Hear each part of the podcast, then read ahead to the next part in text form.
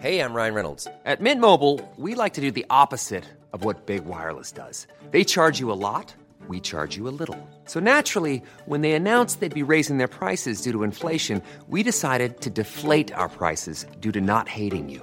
That's right. We're cutting the price of Mint Unlimited from $30 a month to just $15 a month. Give it a try at mintmobile.com slash switch. $45 upfront for three months plus taxes and fees. Promo rate for new customers for limited time. Unlimited more than 40 gigabytes per month. Slows. Full terms at mintmobile.com. Ready to pop the question? The jewelers at BlueNile.com have got sparkle down to a science with beautiful lab-grown diamonds worthy of your most brilliant moments. Their lab-grown diamonds are independently graded and guaranteed identical to natural diamonds, and they're ready to ship to your door. Go to BlueNile.com and use promo code LISTEN to get $50 off your purchase of $500 or more. That's code LISTEN at BlueNile.com for $50 off. BlueNile.com code LISTEN.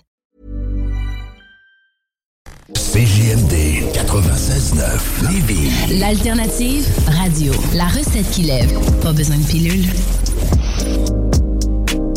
Au 96.9, voici Vente fraîcheur.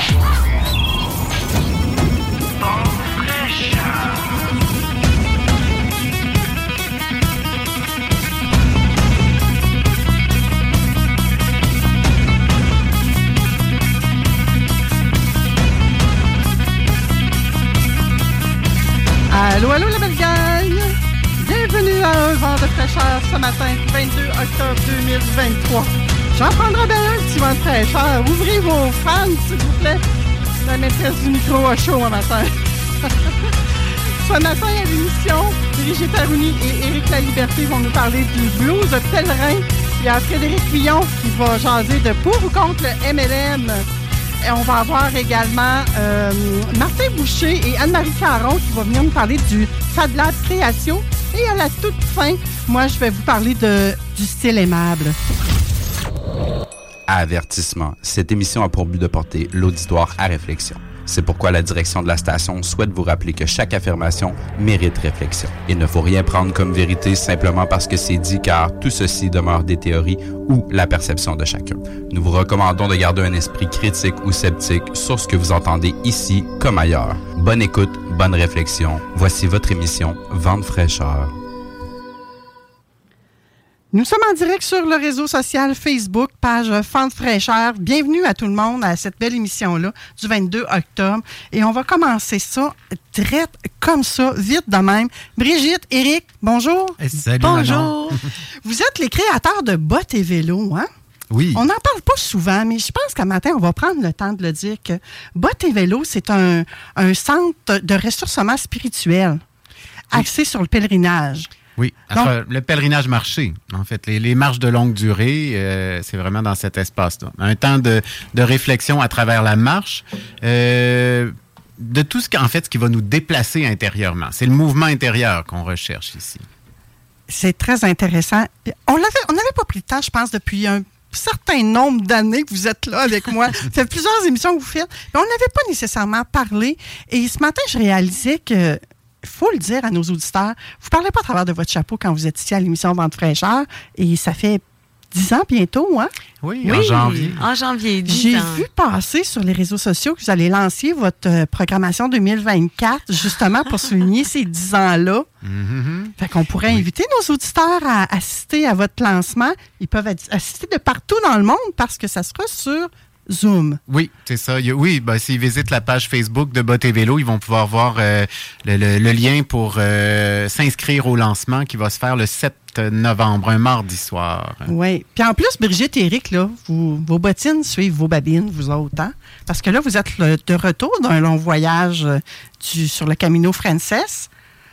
Tout à fait, oui. On Et arrive je- trois semaines. On était chanceux parce que on a eu l'été qu'on n'a pas eu ici. Il a fait beau pendant trois C'est semaines. vrai qu'il a fait beau. Je vous ai suivi un peu sur les réseaux sociaux. Et là, vous nous parlez du blues pèlerin aujourd'hui. J'imagine que vous êtes en plein dedans, là. hein? Ben, Ben, oui. C'est ça que je me dis. Hein? Nous, on accompagne les gens dans les hauts et les bas, que le pèlerin et la pèlerine vivent sur les chemins en marchant avec leur sac à dos. Mais on a réalisé qu'on vit les mêmes états que ceux qui marchent parce que on marche avec eux. Et le blues du pèlerin, tout comme le décalage horaire, euh, on, est passé par les mêmes étapes que, que les gens qui, marchent, qui ont marché l'Espagne avec nous. c'est vraiment génial tout ça. Fait que vous savez de quoi vous nous parlez. Euh, vous avez été parti combien de temps déjà sur le Camino Frances? 24 jours, on a été parti. Oui. Oh Puis c'est vraiment là, c'est le séjour, je pense, qui, qui, nous amène le plus loin dans l'expérience pèlerine, parce que plus on part longtemps, plus on marche longtemps, plus on entre dans cet espace pèlerin qui fait, euh, qui nous fait réagir, qui nous fait réfléchir sur notre manière de vivre, qui remet des choses en question. Et comment vous décriveriez, le, le blues pèlerin, justement? Si on avait une définition à lui donner? Ben, c'est pas évident, hein?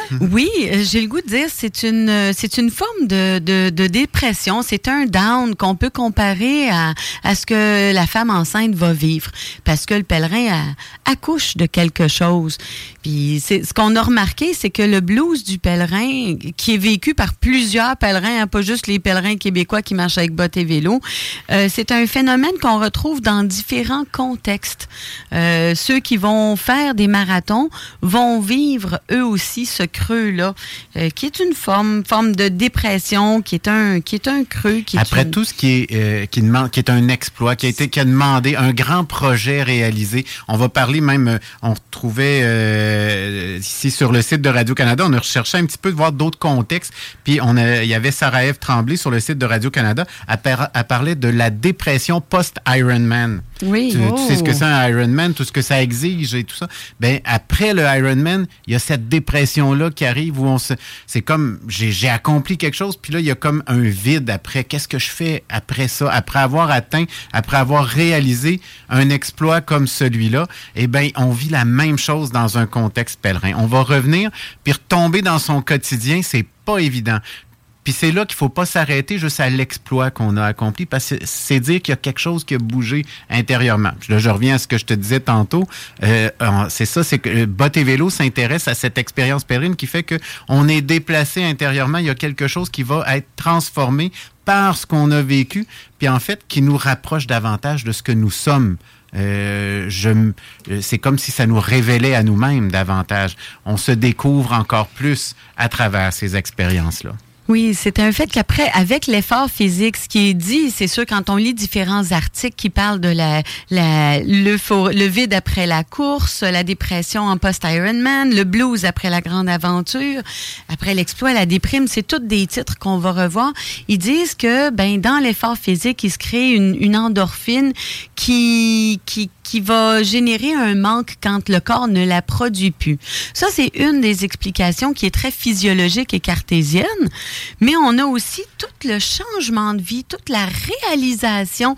Euh, celui qui est parti faire de l'aide humanitaire pendant deux mois là en, en Afrique, quand il revient, ça se peut qu'il trouve sa vie... Euh, plus terne. Il y a quelque chose qui va avoir touché, qui avait du sens dans ce qu'il vivait ailleurs. Et là, il revient chez lui, dans sa routine de vie. Ça manque de goût. Il y a quelque chose qu'il a laissé en arrière qu'il retrouve pas. C'est ce que le pèlerin vient toucher quand il va marcher Compostelle. Ou même les chemins au Québec, là pas juste Compostelle. Oui, c'est ça. Et c'est la durée, je pense, qui fait la différence. Hein? Oui. La durée et l'intensité que j'ai envie de dire oui, plus l'effort physique va être euh, exigeant, plus ça va être exigeant, plus on va être parti longtemps, euh, tout ça va contribuer, va jouer sur le, blues pèlerin qu'on va vivre. Puis quand on dit blues, là, c'est pas, pas quelque chose de négatif, c'est juste qu'il que y a cette petite déprime qui nous fait réaliser que ben c'est plus pareil. Hein. C'est ça qu'il faut surtout, c'est à ça qu'il faut s'attarder et non au fait que euh, d'une dépression, euh, c'est vraiment, c'est puis comme Brigitte le disait tantôt, nous on va parler plus d'un postpartum pèlerin. Euh, le blues pèlerin, c'est une expression on entend souvent, mais on aime mieux le décrire sous la forme d'un postpartum pèlerin parce que c'est vraiment un sentiment comme après un accouchement, il y a une vie nouvelle qui naît de l'expérience, ben faut que je prenne le temps de l'accueillir. Je peux pas revenir à la maison puis laisser le bébé de côté puis dire je retourne à mes affaires comme avant.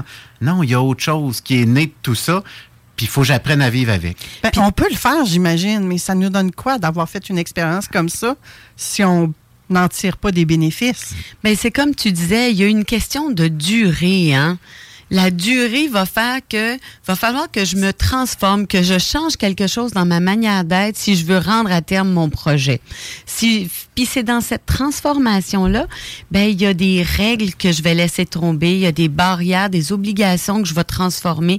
J'ai moi-même, tu sais ce qu'on pourrait appeler des enfermements. Puis là, je vais me permettre plus de liberté. Je vais peut-être me permettre d'être plus moi-même.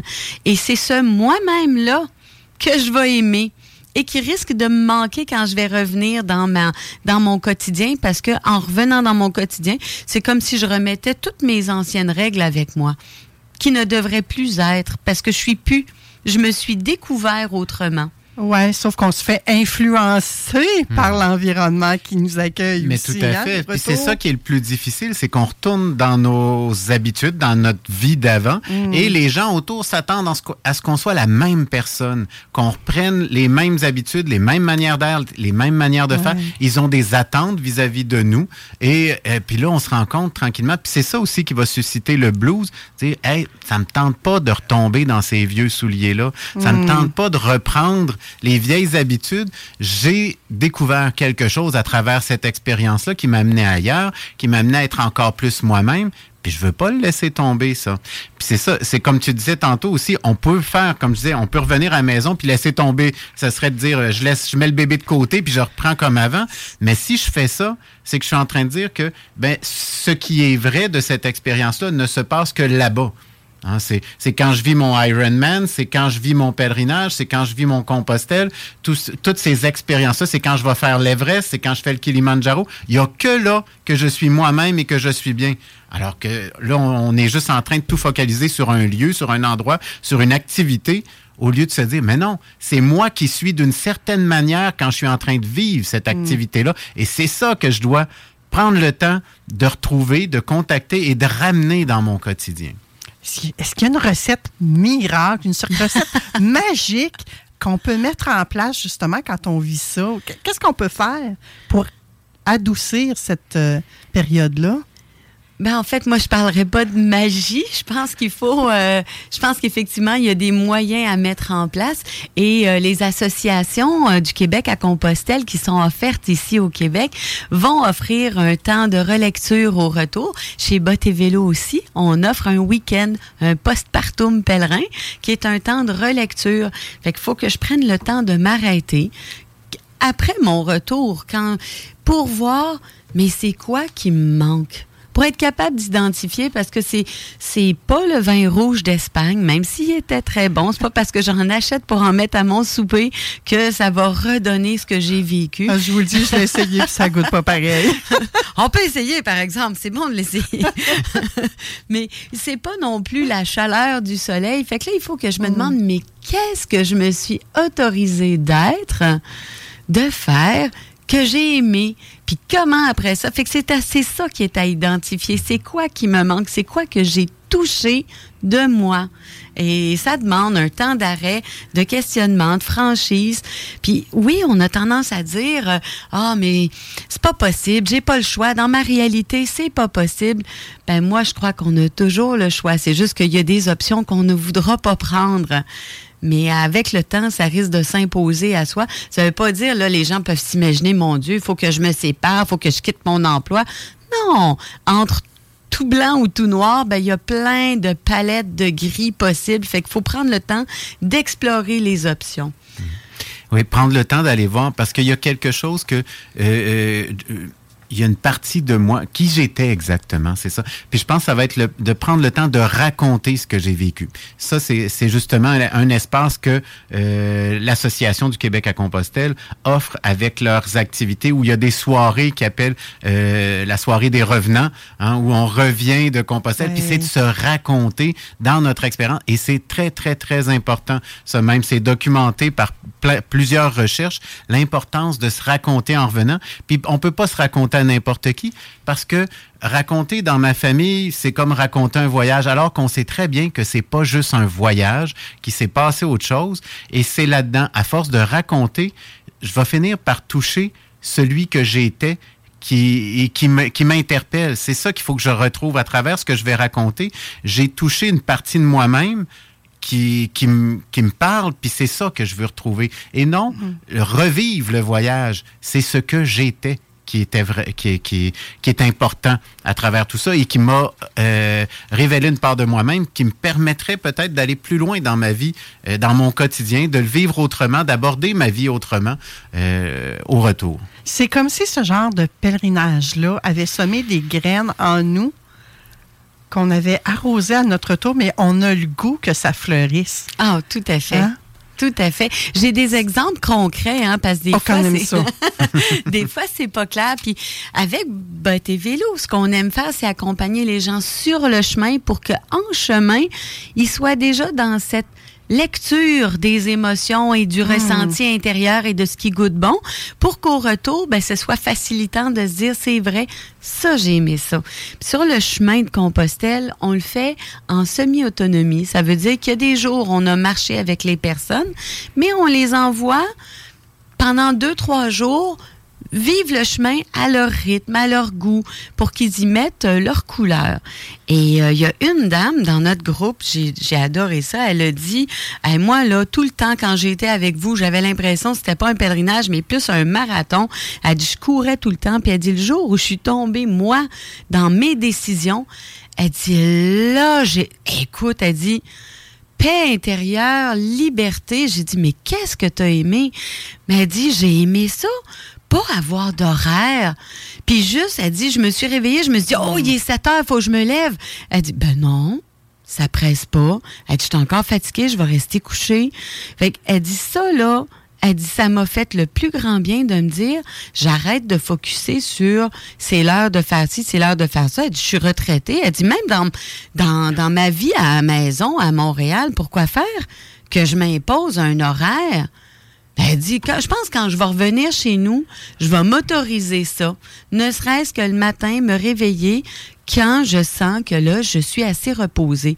C'est bête, hein? mais ça, ça fait partie des petits éléments qui enlèvent le blues. Parce que tu mets dans ton quotidien quelque chose que tu as vraiment apprécié sur le chemin. Je peux t'en nommer un autre. Oui. je, je prendrai Oui, pas trop le micro, là. Mais il y a une dame, elle, elle dit, moi, j'ai adoré marcher toute seule. Marcher seule dans un espace de forêt, dans un endroit où je connais personne, je connais pas la langue. Puis elle dit, je me suis sentie bien, en confiance. Puis elle dit, chez moi, je me le permets pas. J'ai toujours peur qu'il arrive quelque chose. Puis elle dit, je réalise, après 24 jours de marche sur le chemin, que je suis capable de le faire. Puis en plus, ça me fait du bien. Fait qu'elle dit, moi, à mon retour, chez nous, je vais me permettre d'aller marcher toute seule.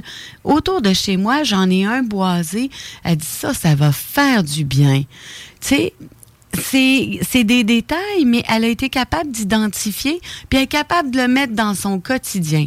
Grandir en confiance, pouvoir s'autoriser des choses, parce que la vie au Québec est pas forcément plus dangereuse que sur le chemin de Compostelle.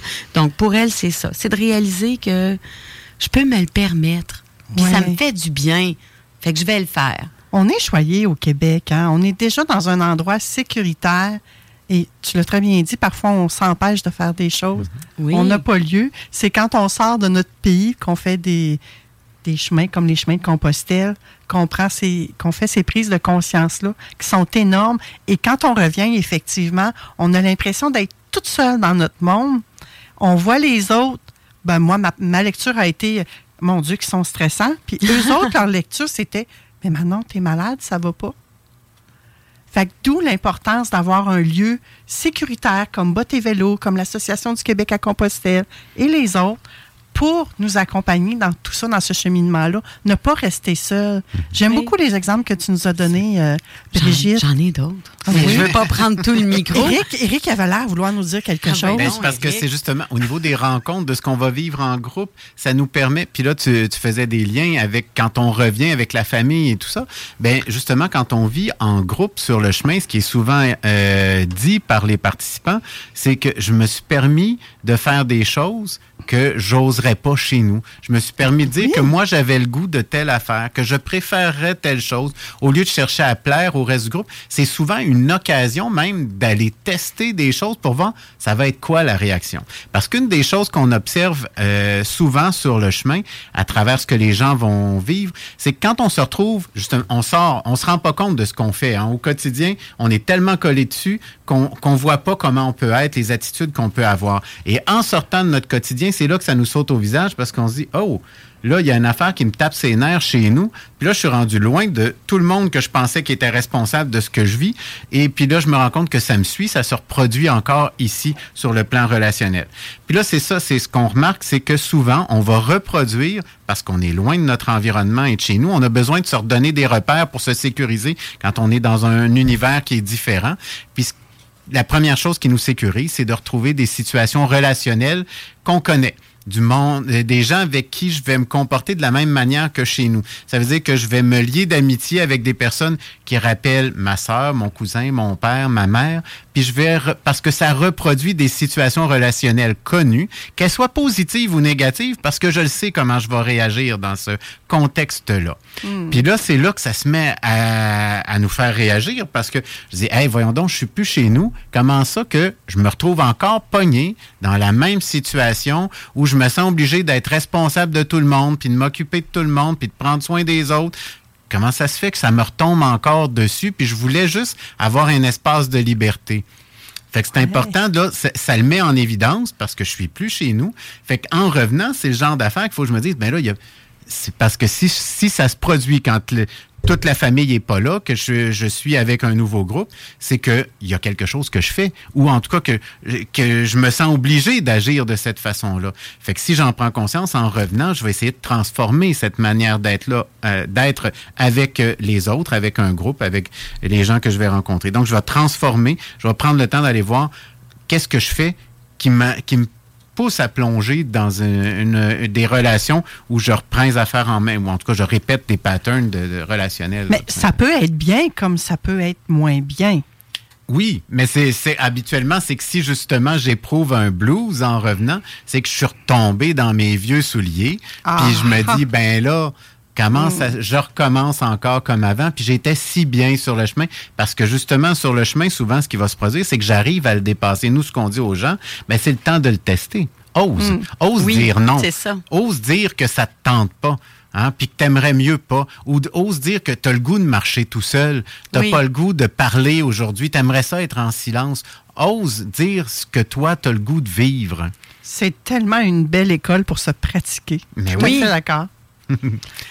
Brigitte, tu avais d'autres exemples que tu voulais nous parler? Ben, dans la même veine, c'est ça, c'est que sur le chemin, je suis avec des gens que je, à qui je ne dois rien. Fait que même si on est un groupe, ben on n'a pas vraiment de lien autre que le fait qu'on est arrivé en même temps. Et il y a une des participantes qu'elle aimait, elle dit moi je trouve ça le fun. Elle dit on se retrouve à un endroit, on est trois, quatre, on pique-nique, on se laisse, il y en a une qui part, il y en a une autre qui arrive. Elle dit, on se donne pas forcément de rendez-vous, puis on organise des choses. On va souper avec deux, trois du groupe, les quatre, cinq sont allés ailleurs, puis c'est correct, ça fait pas de chicane. Ben, elle dit, moi, là, dit, chez nous, là, elle dit, on est une gang de filles à se tenir ensemble. On est cinq copines. Puis elle dit, à chaque fois qu'on essaie de se rencontrer, faut arrimer les agendas de tout le monde. Puis elle dit, ça fait que, ben, on se voit une fois par deux, trois mois. Puis elle dit, moi, j'aurais le goût qu'on se voit plus souvent. Elle dit, là, là, en revenant, moi, là, j'organise quelque chose. Puis si tu peux être là, t'es là. Puis si tu peux pas, ben, tu seras la prochaine. Puis elle dit, faut arrêter de penser qu'on va froisser, friper. Fait qu'elle dit, là, on se... Elle dit, on se voyait plus assez souvent à son goût à elle. Fait que ça, c'est, tu sais, c'en est une autre barrière qui a sauté de dire, hey, moi, je vais voir les amis qui sont disponibles au moment où elles le sont. Mais ça, c'est une, tellement une belle leçon de vie et on devrait tout le monde appliquer ça. Empêchez-vous pas de voir quelqu'un ou d'organiser un événement parce qu'un ou une ne peut pas. Oui. À moins que vous vouliez absolument que cette personne-là soit là. Mais là, adaptez l'horaire. Mais sinon, have fun, gang. Mais oui, avec ceux Oui. qui sont disponibles. Puis il y aura d'autres occasions pour les autres. Elle, elle l'a vu comme ça. Elle a remarqué ça sur le chemin parce que ça manquait dans sa vie. Puis elle s'est dit, je le ramène. Il y a un autre, c'est- c'est un homme qu'on a rencontré, puis c'est peut-être pas anodin que ce soit un homme. Lui, ce qu'il a aimé, il dit sur le chemin, puis tu vas reconnaître ça, là, Manon. Elle dit à Mané, on, il dit à Mané, on se met à parler avec des gens de choses profondes, de choses intimes, de choses sérieuses. Puis il dit, je fais pas ça dans mon quotidien, mais ça m'a fait beaucoup de bien. Puis c'est vrai que sur le chemin, on raconte des choses qu'on a qu'on a peut-être jamais racontées à des collègues avec qui on travaille depuis 20 ans. Puis là, sur le chemin, c'est quelqu'un que tu connais depuis deux jours, puis tu lui, tu, tu lui ouvres ton cœur. Oui, c'est que les barrières tombent. Je dirais, on n'a pas d'étiquette sur le chemin. Tu parles peut-être à un docteur, à un chirurgien, à un avocat, à quelqu'un d'hyper connu dans son pays, mais toi, tu ne le connais pas. Il n'y a pas cette euh, barrière d'étiquette-là et ça fait en sorte que même si on ne parle pas le même langage, on se comprend. Mais oui. On Puis ne lui, parle jamais de travail. C'est ça qui est étonnant. Non, hein, sur le chemin, on se demande jamais, Jamais. quel job tu fais. Ou-. En tout cas, c'est très, très rare que j'ai entendu quelqu'un Oui. s'intéresser. On, on s'intéresse à la personne pour ce qu'elle est, souvent, sur le chemin, et non pour son travail, son statut social. On va parler d'autres choses. Oui, Ouais. puis c'est- cet homme-là, ce c'est certain que quand il va revenir chez lui, c'est quelque chose qu'il veut voir arriver. Fait que probablement qu'il va choisir les personnes à qui il va se dé... Mais il veut avoir des conversations autres que sur la météo. Fait que c'est sûr, s'il le met pas dans son quotidien, il va vivre le blues du pèlerin parce qu'il va s'ennuyer d'avoir cet espace où il peut parler de ce qu'il vit et écouter quelqu'un en parler. Lui, ça a eu du goût pour lui, puis probablement que c'était nécessaire en plus. Puis l'intensité du blues pèlerin va être à la mesure de ce que tu as traversé sur le chemin. Euh, exemple, on a des personnes qui sont euh, qui ont commencé le chemin en ayant une idée de ce que ça devait être. Je porte mon sac à dos, je marche tant de kilomètres par jour, puis ça doit être fait d'une certaine façon. Et ils se rendent compte tout à coup que ben eux sont pas capables. Puis là, c'est sûr qu'on a, nous, en quand on le vit seul, ben on peut ajuster puis dire, ben là, c'est là, faut que je prenne du temps. OK, moi, je suis pas capable de marcher 25 km, ça va être 15, puis c'est correct. Mais je peux l'ajuster. Mais là, quand on est un groupe, on, on se retrouve le soir, puis on a réservé l'hébergement, on s'attend tout à la même place. Fait que là, faut que je revoie mes paramètres, puis comment je vais, je vais l'ajuster. Mais si je réalise que je ne suis pas capable de le faire, faut que je sois capable de dire, ben moi, euh, ben là, rendu là, je vais demander un transport pour finir, parce que moi, c'est ma limite je peux pas faire plus que ça ou je suis finalement je me rends compte que mon sac à dos c'est trop difficile, je peux pas le faire, je peux le marcher mais avec le sac à dos c'est trop compliqué. Donc je vais ajuster ma manière d'être, je vais m'autoriser des choses mais ça juste d'arriver à le faire, c'est pas facile de prendre la décision de dire hey, je vais prendre l'autobus pour finir la journée ou un taxi ou je vais faire porter mon sac à dos. Il y en a qui ont l'impression d'être faux quand ils font ça. Ah, Je confirme, c'est extrêmement difficile de faire ça. Et tu as l'impression d'être un imposteur du chemin, moi, je vais vous le dire. Là. Dans, dans ma tête à moi, là, c'était. C'est pas compliqué. Là. Tout ce que tu as à faire, c'est que tu t'habilles le matin puis tu marches toute la journée avec ton petit sac à dos. Là. Tout le monde peut faire ça, voyons, Manon. Non, non, non. Il y a des fois, ton corps te dit euh, prends ça, relax. Mais tu es un peu têtu parce que justement, tu avais prévu, même si je marchais seule, moi, j'avais prévu des étapes, j'avais prévu des choses où je voulais être rendue. Euh, non, non, ça fait te remettre à ta place. Ben, ça te fait prendre conscience de tes limites, puis probablement que dans le quotidien de nos vies, on les respecte pas tout le temps, ces limites. On a de la misère à Tout dire à non à quelque chose. Tout On à a... fait. Puis quand on a réussi à traverser ça, qu'on a réussi à dire, à accepter le fait que, ben moi, je suis pas comme ça, puis je vais, j'ai le droit d'être ce que je suis, et ce n'est pas mal d'être comme ça, de dire, ben moi, je marche juste 15 km, puis c'est correct, ou je ne porte pas mon sac à dos parce que, bon, pour toutes sortes de raisons, ça fait mal, ou euh, j'ai pas la capacité physique de le faire. Je suis moi, puis c'est correct, c'est bon comme ça. Ben quand je reviens chez nous, après, c'est ça, le blues du pèlerin va être à mesure. J'ai réussi à dépasser ça, à m'accepter dans ce que je suis. Oui. Mais si je reviens à la maison puis qu'on cherche à me retourner dans mes vieilles habitudes où j'en faisais plus qu'il en faut, que j'en donnais plus qu'il en faut, ben c'est là que le blues est intense parce que là, je suis en train de jeter le bébé avec l'eau du bain. Oui. Notre environnement s'attend à ce qu'on soit la même personne, comme tu as dit tout à l'heure aussi. Oui. hein. On est dans ce monde de productivité et de performance-là. Et quand on revient, les gens ne s'attendent pas à ce qu'on ait changé. Oui, c'est étonnant comment on peut, euh, ben, parce que bon, la vie est vivante, on bouge tout le temps, ça, se transforme continuellement, puis comment on peut avoir des attentes fixes, Hein, que ça, ça ramène toujours à la case départ, toujours dans le même état, alors qu'une personne change tout au long de sa vie. Ouais. C'est étrange comment on se, on se l'autorise peu. Oui. Merci d'avoir partagé votre expertise avec euh, les auditeurs et moi aujourd'hui. C'est toujours un plaisir de vous recevoir. J'aimerais ça, avant qu'on se quitte, que vous nous rappeliez, c'est quand votre prochain week-end euh, de blues pèlerin? Le postpartum pèlerin, c'est 17, 18, 19 novembre que ça va se faire à Saint-Michel-de-Bellechasse. Pour s'inscrire, on fait quoi? Vous pouvez aller sur le site de et Vélo, euh, l'onglet Week-end pèlerin ou sur la page Facebook. Vous allez le voir annoncer. L'événement est créé sur le- la page Facebook de et Vélo. Et il n'y a pas quelque chose qui s'en vient également, Eric, là, une première euh, étude pèlerine là, dans les ah jours oui, qui suivent, ben, là, au c'est mois cette d'octobre? semaine. C'est cette semaine. ça commence demain.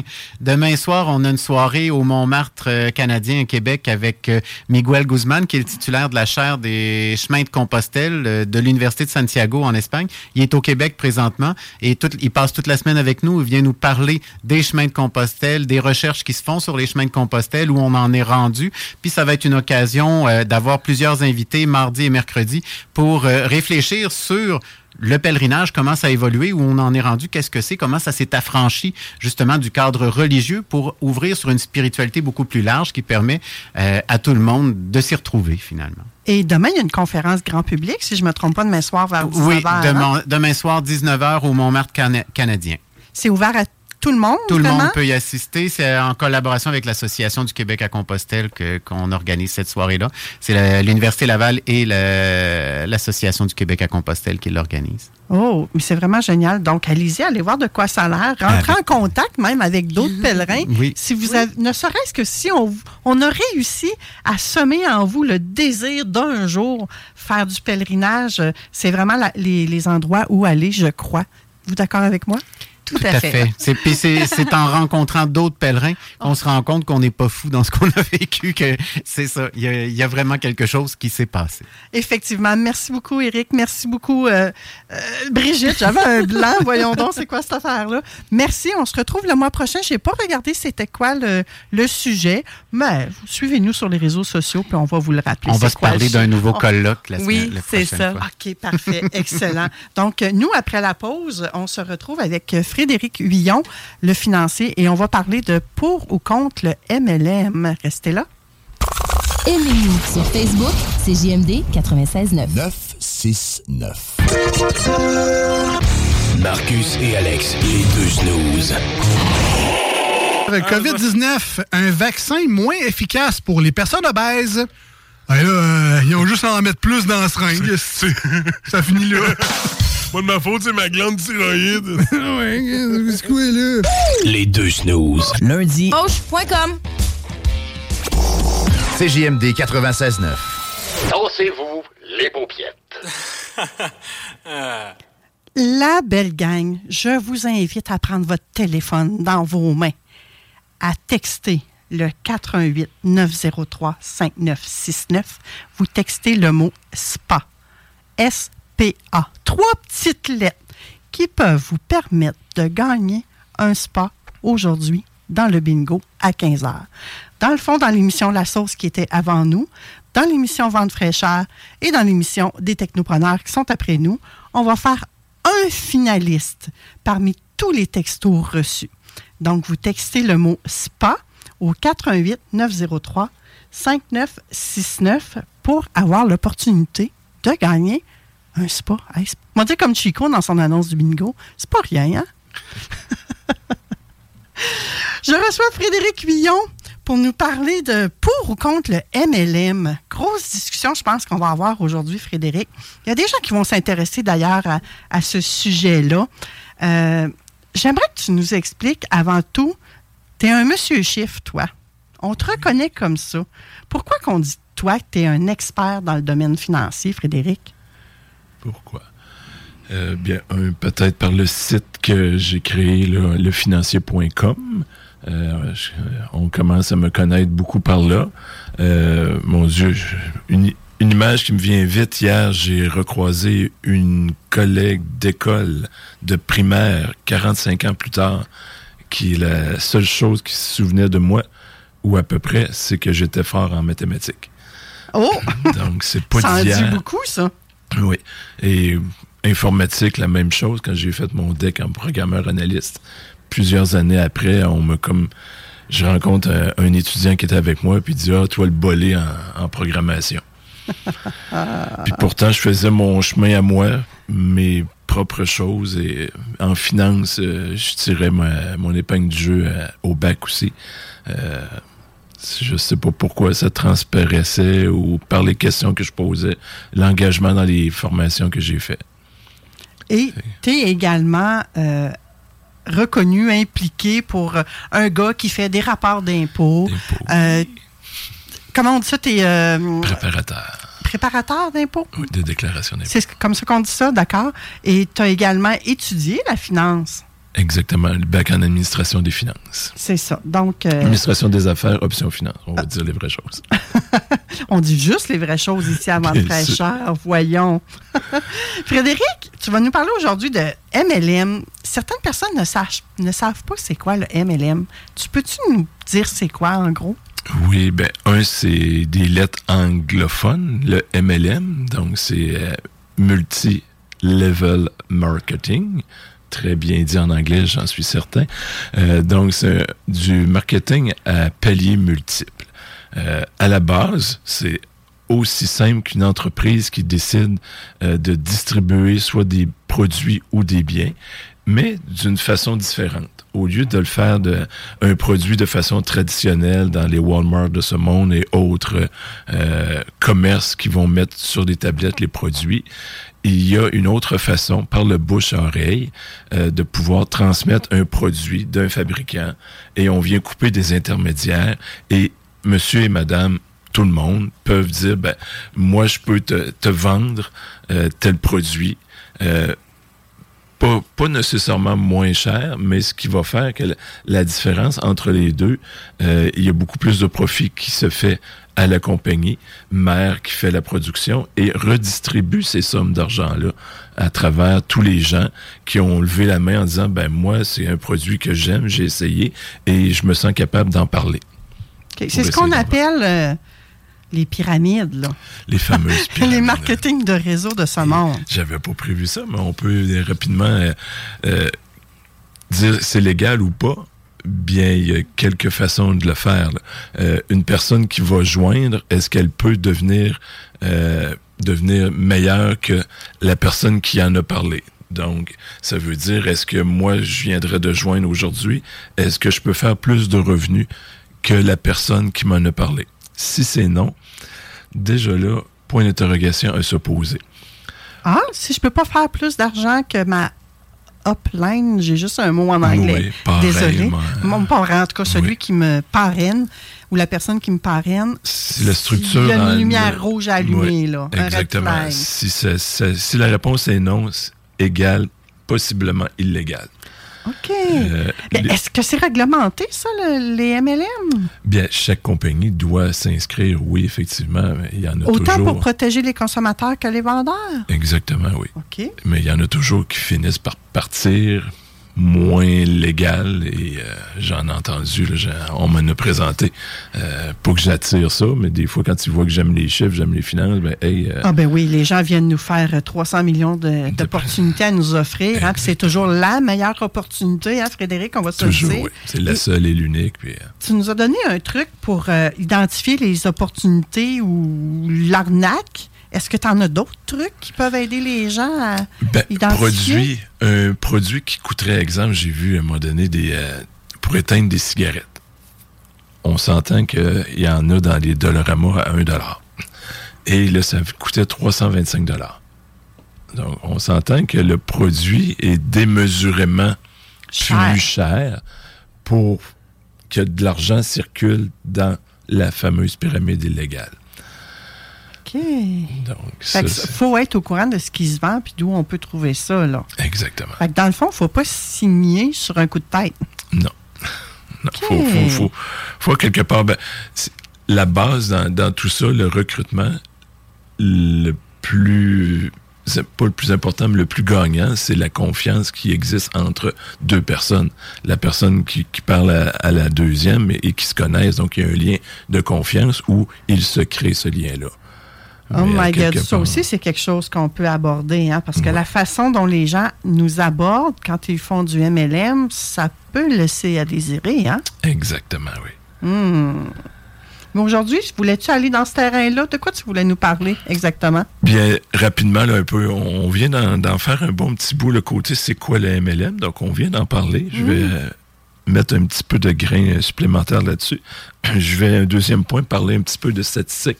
Pas trop de chiffres, juste deux, trois pour donner un peu l'envergure de ce que peut être euh, le, tu sais, quand on dit pour ou contre, ben, Ouais. peut-être qu'il y a des statistiques qui disent hmm, on serait mieux d'y aller, on serait mieux de pas y aller.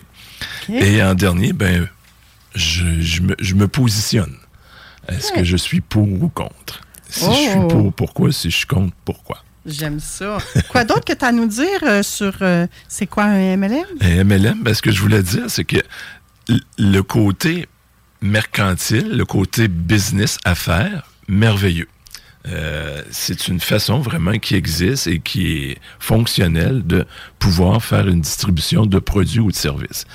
Le hic, des fois, le marketing devient tellement bon et fort, euh, le, le côté euh, fait beaucoup d'argent très rapidement et en ne faisant rien, ben, quand les- le marketing embarque dans ce sens-là, c'est problématique. Et on va voir dans les statistiques tantôt que pourquoi ça peut être euh, le résultat de tout ça. Mais ça, ça pourrait en être un très gros red flag. Faites attention, gang. Là. Oui. Quand c'est trop facile, là, hum, attention. Deux- ça peut deux- être simple, mais pas nécessairement facile. Exact. Deux, deux petits exemples que j'ai, euh, moi, entendu des gens sur scène raconter leur histoire de, de succès et tout, et que applaudi à chaude main par tout le monde, peut-être exception moi. Euh, puis je- tu vas comprendre pourquoi je dis ça à la fin maintenant. oui? Euh, le premier, c'est que le monsieur est quand même assez âgé et il raconte son, son début. Euh, et il performe, là, il est sur scène dans des grands leaders de, de ce monde, dans ce- cette entreprise-là de marketing de réseau. Et il raconte que au tout début, il était quatre mois de loyer en retard. Il devait travailler une fin de semaine qui avait un congrès dans genre deux, trois semaines qui, s'en vient. Et son boss lui dit, ben, tu vas travailler cette fin de semaine-là. Et lui dit, non, je peux pas, j'ai un congrès. Le boss l'a comme mis au pied du mur en disant, ben, t'as le choix. Tu rentres, OK? Tu rentres pas, tu perds ta job. Ben, la personne sur la scène vient carrément verbaliser qu'elle a été au congrès. Elle a fait le choix, même si elle était dans la, dans la chenoute, financièrement parlant, quatre mois de, de loyer en retard, pas capable de payer ça, décide de se payer un congrès et, oh, là, il est sur la scène et c'est un grand leader. C'est ce qu'il raconte en avant. là. Ouais. Moi, Mhm. c'est ce que j'ai envie de C'est- faire. Je vois la ténacité. C'est qui fait ça? Alors, je n'ai pas applaudi.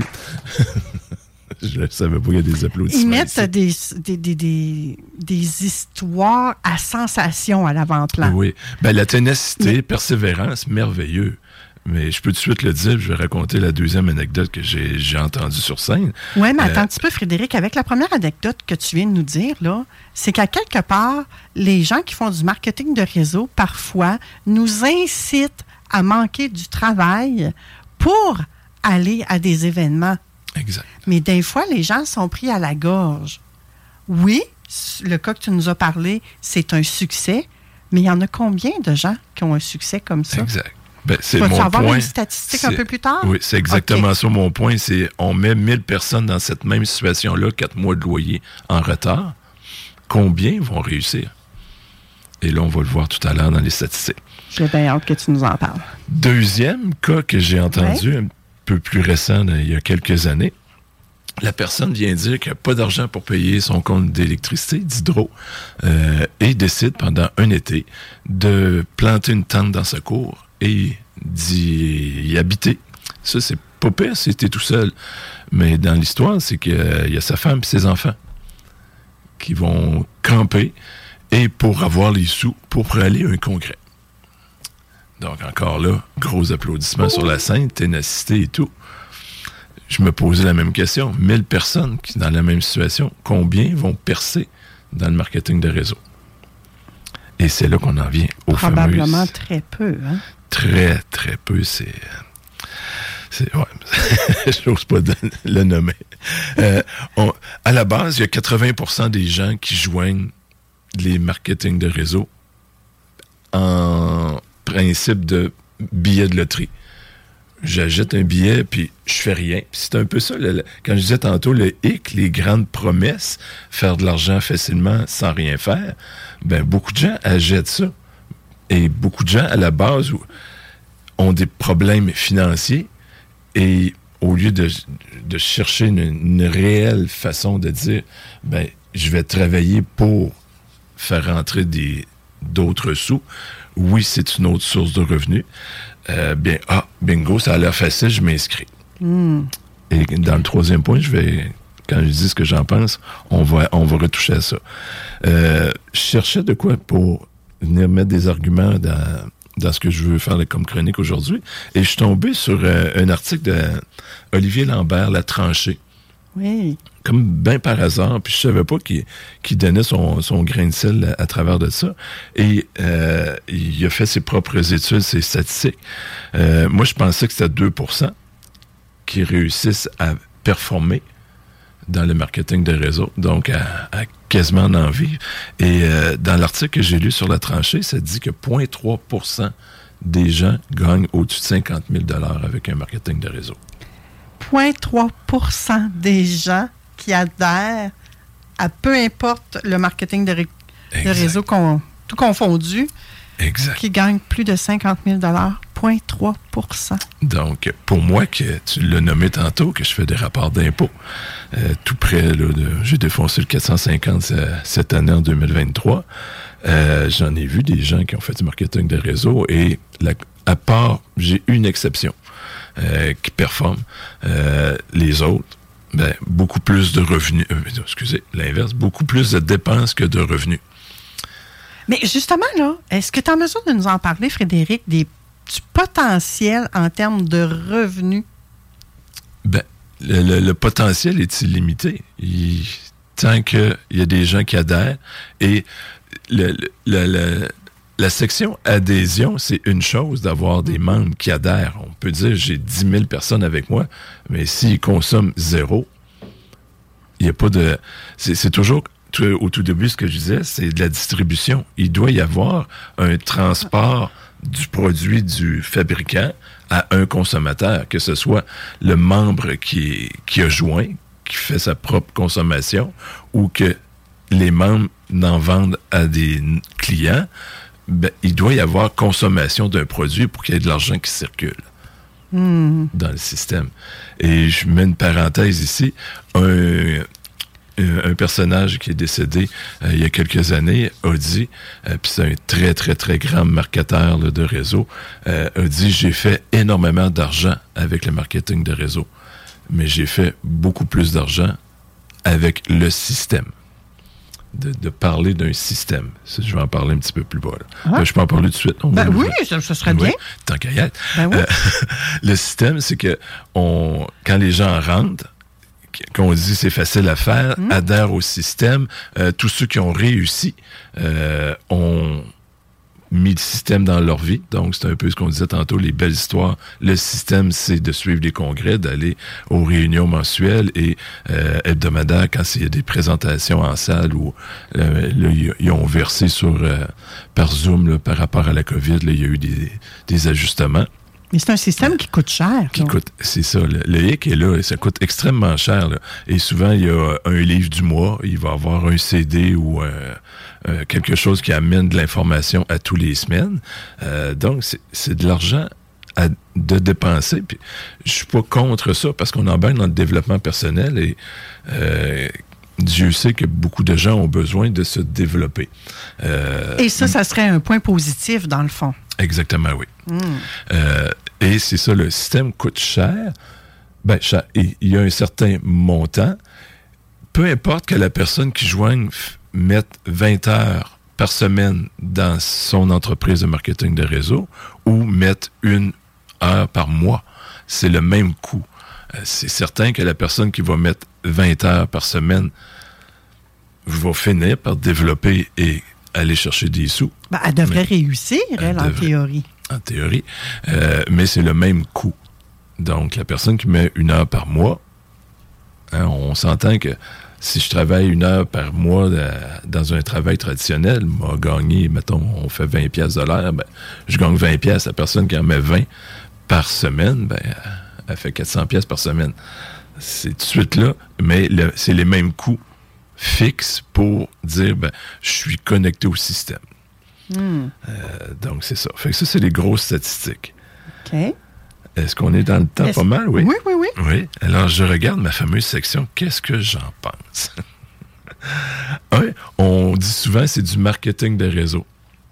J'aime bien. J'avais fait un, un petit pamphlet là, qui est accessible encore là, sur un. euh, que je- j'y allais, moi, avec trois choses. C'est une entreprise de marketing de réseau. Donc, en premier, quand quelqu'un doit euh, adhère, ben, il doit comprendre que c'est une entreprise. Il faut que je la développe. Et une entreprise a quatre chapeaux. Je ne veux pas rentrer dans la définition de tout ça, mais c'est pas que d'appeler une personne, l'adhérer, puis c'est fini. Là. Il y a des choses à faire. Il y a le côté confiance que je parlais tout à l'heure. Il y a un côté de mentorat à développer. Euh, donc, c'est tout un apprentissage. On- c'est pas un billet de loterie, j'achète, puis je vais gagner euh, 50, 100 000 par année facilement après, là, ou par mois. Là. Fait que si vous pensez à adhérer à une entreprise de marketing de réseau, vous asseoir sur vos fesses et rien faire, puis que l'argent va rentrer tout seul dans votre compte, Non. ça se peut pas, ça. C'est ce que tu nous dis. là. Non. Hmm. À moins d'être. Tantôt, je n'ai pas parlé, les histoires qui se racontent, ceux qui écrivent des livres, la majorité des livres que j'ai lus, ben, c'est, ou que ceux qui ont beaucoup de succès, j'ai classe en deux. J'en parle dans le. C'est le but de. L'idée de, de parler de ça aujourd'hui, parce que je suis en train d'écrire un livre justement là-dessus. Oui. Ben, j'en parle euh, dans, dans les premières, euh, premiers chapitres, où est-ce que la majorité des gens qui performent, le petit 0.3 à 2% bien, c'est souvent des gens qui ont déjà beaucoup, beaucoup de connaissances. euh, En vente, qui en marketing? ben, de- qui ont beaucoup de, de gens qui, comment je pourrais dire, qui sont connus. qui ont un et grand reconnus. réseau. Oui. Puis ça peut être des professionnels. La majorité, c'est des professionnels médecins et tout ça, qui ont juste à dire Hey, j'ai vu quelque chose, ça me semble intéressant, veux-tu joindre avec moi? Donc, ça peut être un professionnel, un sportif. Souvent, c'est quand dans, dans leur marketing, ils vont mettre là, des, des- des grands professionnels. Ah, lui, si lui aime ça, je vais embarquer. Mais il n'y a pas plus d'études que ça. C'est le marketing qui est venu faire vendre ça. Fait qu'il y a comme cette section-là de, de, de, de, de gens pas prospères, mais connus. Et il y a l'autre section qui est plus petite. As-tu vraiment dit de gens pas prospères? Non.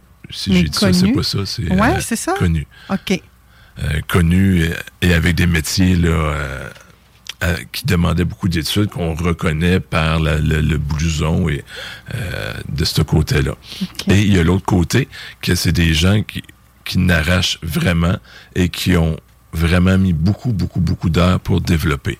Donc, il y a comme ces deux sections-là. Puis, dans le milieu, c'est comme si les gens ne performeront pas. Là. Euh, donc, c'est ça. Donc, l'entreprise, marketing, bien, on en parle un petit peu depuis le début, il y a du marketing, donc il faut vendre. On parlait, c'est un produit. Donc, si j'ai un produit ou un service à vendre dans un principe de distribution en marketing de réseau, en palier multiple, bien, il faut que je vende à quelque part. Ça Et- prend certaines compétences, c'est ça que tu nous dis. Exactement, il faut que ça s'apprenne. Sinon, OK, sinon on peut l'apprendre. Exactement. C'est- C'est pas inné. Il y en a qui l'ont déjà, s'ils ont déjà comme un travail When you're ready to pop the question, the last thing you want to do is second guess the ring.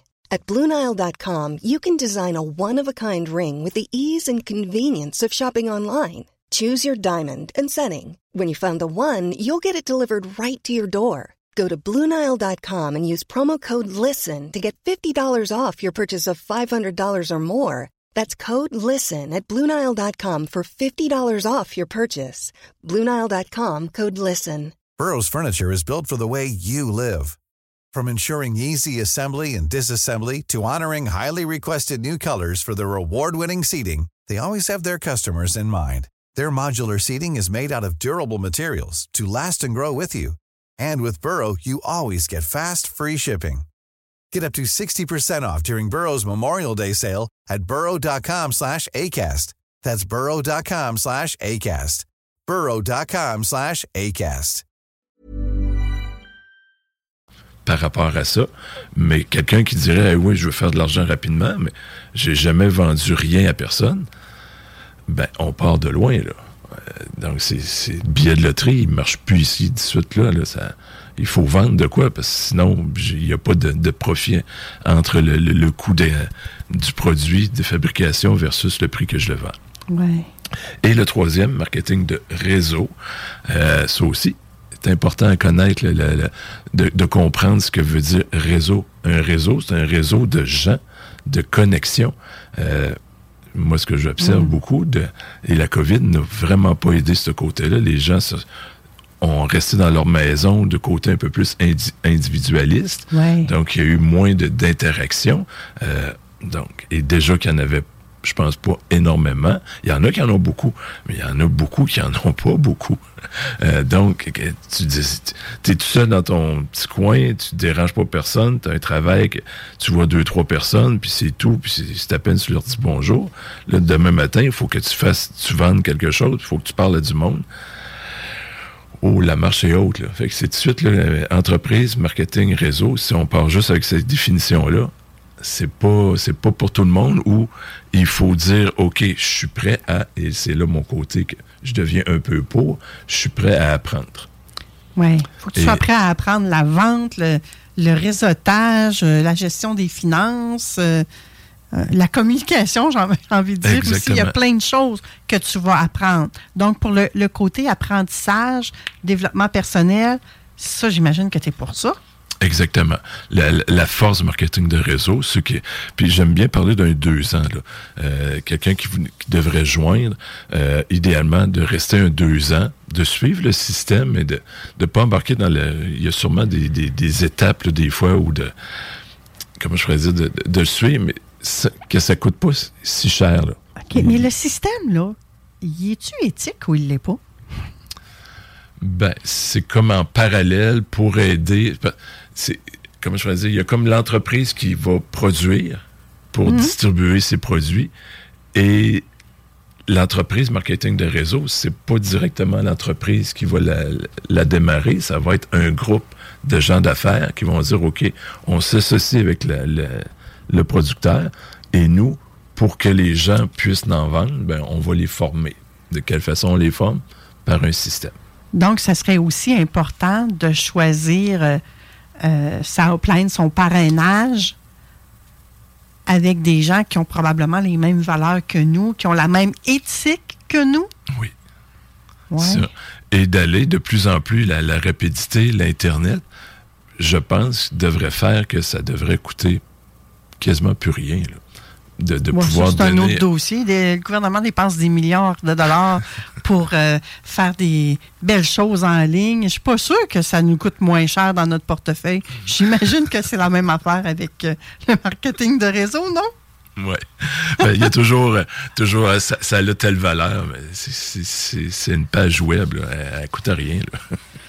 Oui, mais je suis persuadée qu'on doit nous faire payer. En tout cas, à moins que tu aies. Est-ce que toi, tu as des, des- des réseaux à nous euh, proposer si ça nous intéresse? Bien, peut-être qu'en ligne, c'est préférable de ne pas nommer de- d'entreprise en tant que telle. OK. Euh, et c'est un peu ça le, le but du Si livre. les que- gens veulent en savoir plus, ils peuvent communiquer avec toi, Frédéric. Oui, bien, il y a là, il y a le site là, que je recommence à, à remettre vie, le HP Communication. OK. Euh, où est-ce qu'il y, a- il y a même possibilité d'aller chercher là, en cliquant sur les liens. Là, ça pourrait être même hpcommunication.ca slash 45 45 SEC pour seconde. Euh, et là, il y a un lien pour aller télécharger un livre qui vient vraiment initier les gens à ce que c'est que le marketing de réseau. OK. Et ça, c'est pas le livre que tu es en train d'écrire, là? Non, ce livre-là, c'est plus vraiment, on parle d'un système, comment le- une façon de, de fonctionner. Elle est, c'est bien, là, c'est super bien fait, un Américain que- qui a très bien performé. Euh, ce que je suis en train, moi, de, de faire, c'est que par expérience, je me rends compte que il- le- il y a comme trois choses. Il y a le mindset, il y a le côté physique, il faut être en santé physique pour pouvoir être performant, et le côté développement d'affaires. Donc, c'est comme si je viens, moi, jouer avec ces trois-là euh, par rapport à mon livre, avec des expériences, des observations, euh, expériences. Et là, on parle de marketing de réseau. Le livre va pouvoir servir pas juste en marketing de réseau, il est focusé là-dessus, euh, mais il sert à développer une entreprise de communication pour euh, créer un réseau de clients. Donc, Frédéric, on comprend que ta position, c'est c'est une bonne école. Allez-y. Un deux ans, là, idéalement un deux, deux ans, ans. pour se former. Et ce que je dis à la fin, puis c'est dans, le- dans le livre que j'ai écrit, c'est exactement ça que je dis dans ma- que j'écris dans l'introduction. Faites quelque chose pendant deux ans avec un système qui coûte pas énormément, coûte pas les yeux de la tête, on va dire cette expression-là. Et euh, au bout de deux ans, si c'est rentable, ben, continuez si vous aimez ce domaine-là et, avec les, gens de confiance que vous êtes, euh, parfait. Mais si jamais vous faites pas d'argent, ben là, peut-être après deux ans, on va dire, on tire la plug, mais les connaissances, les compétences que j'ai acquises, ben je peux me partir moi-même ma propre distribution. Je décide de fabriquer, je sais pas, un nouveau gobelet à, à café Ouais. ben euh, il y a un principe de production, il y a un principe de distribution, de vente. Donc, il y aura une base dans ces deux années-là. euh, et en plus que le développement personnel à l'intérieur euh, qui, qui va faire sur deux ans là, vraiment là, une différence intéressante.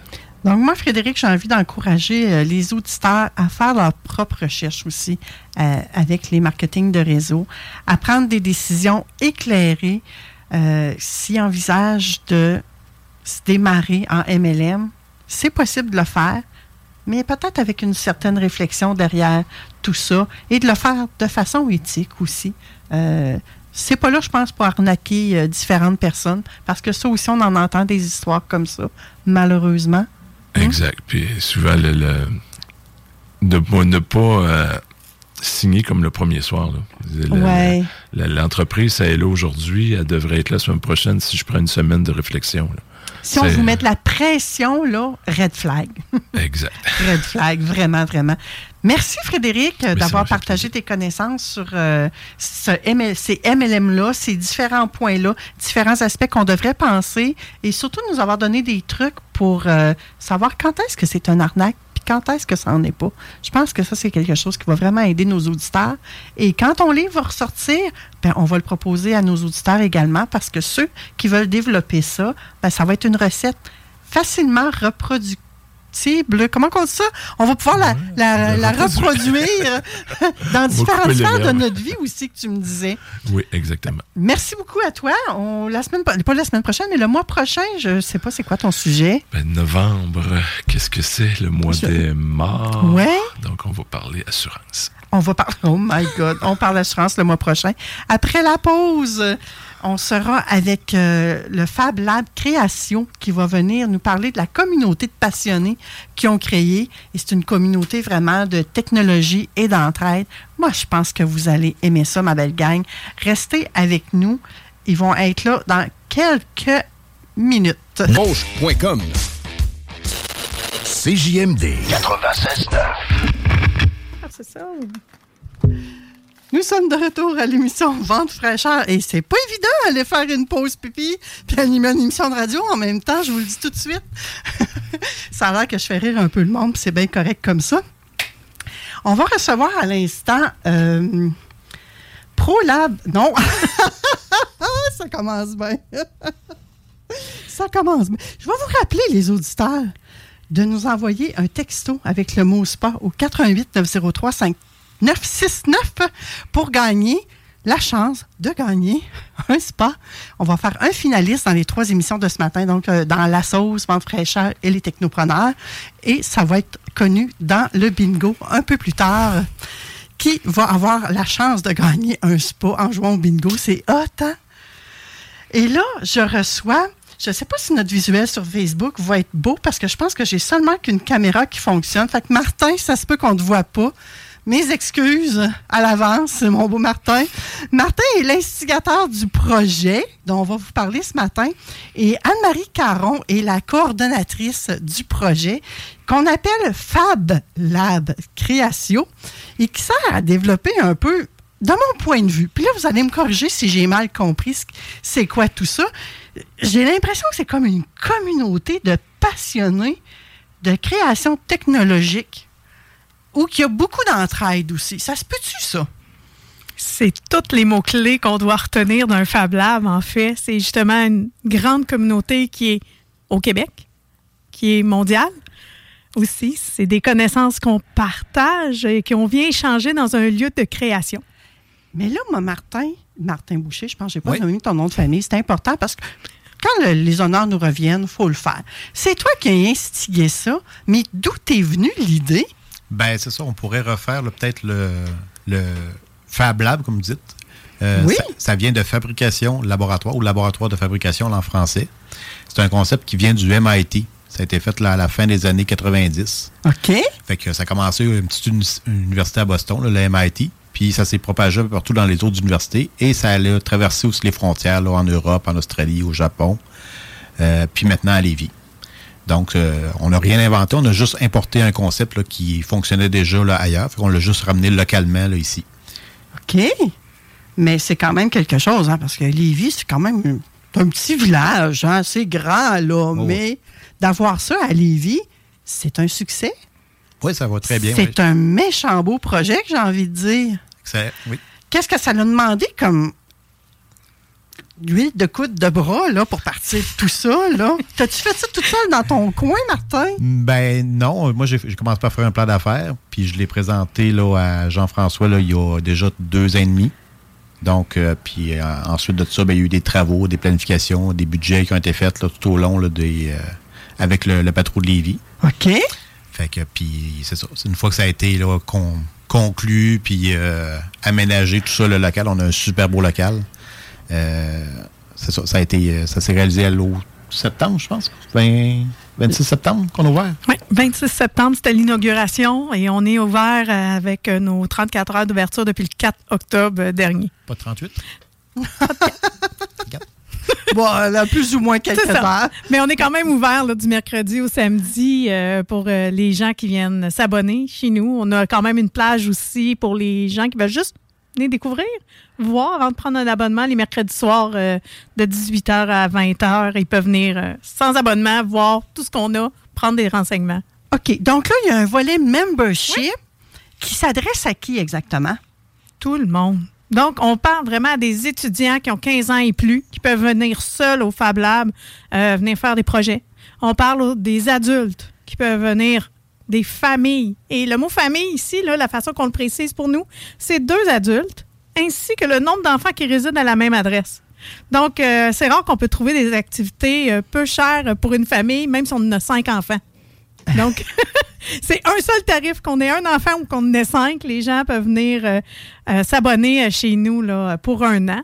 Donc, il y a un tarif familial. Est-ce qu'on peut en parler? C'est abordable? C'est Oui. pas abordable? Ah, c'est très abordable. Donc, vous voyez, là, pour un étudiant, c'est 35 pour une année.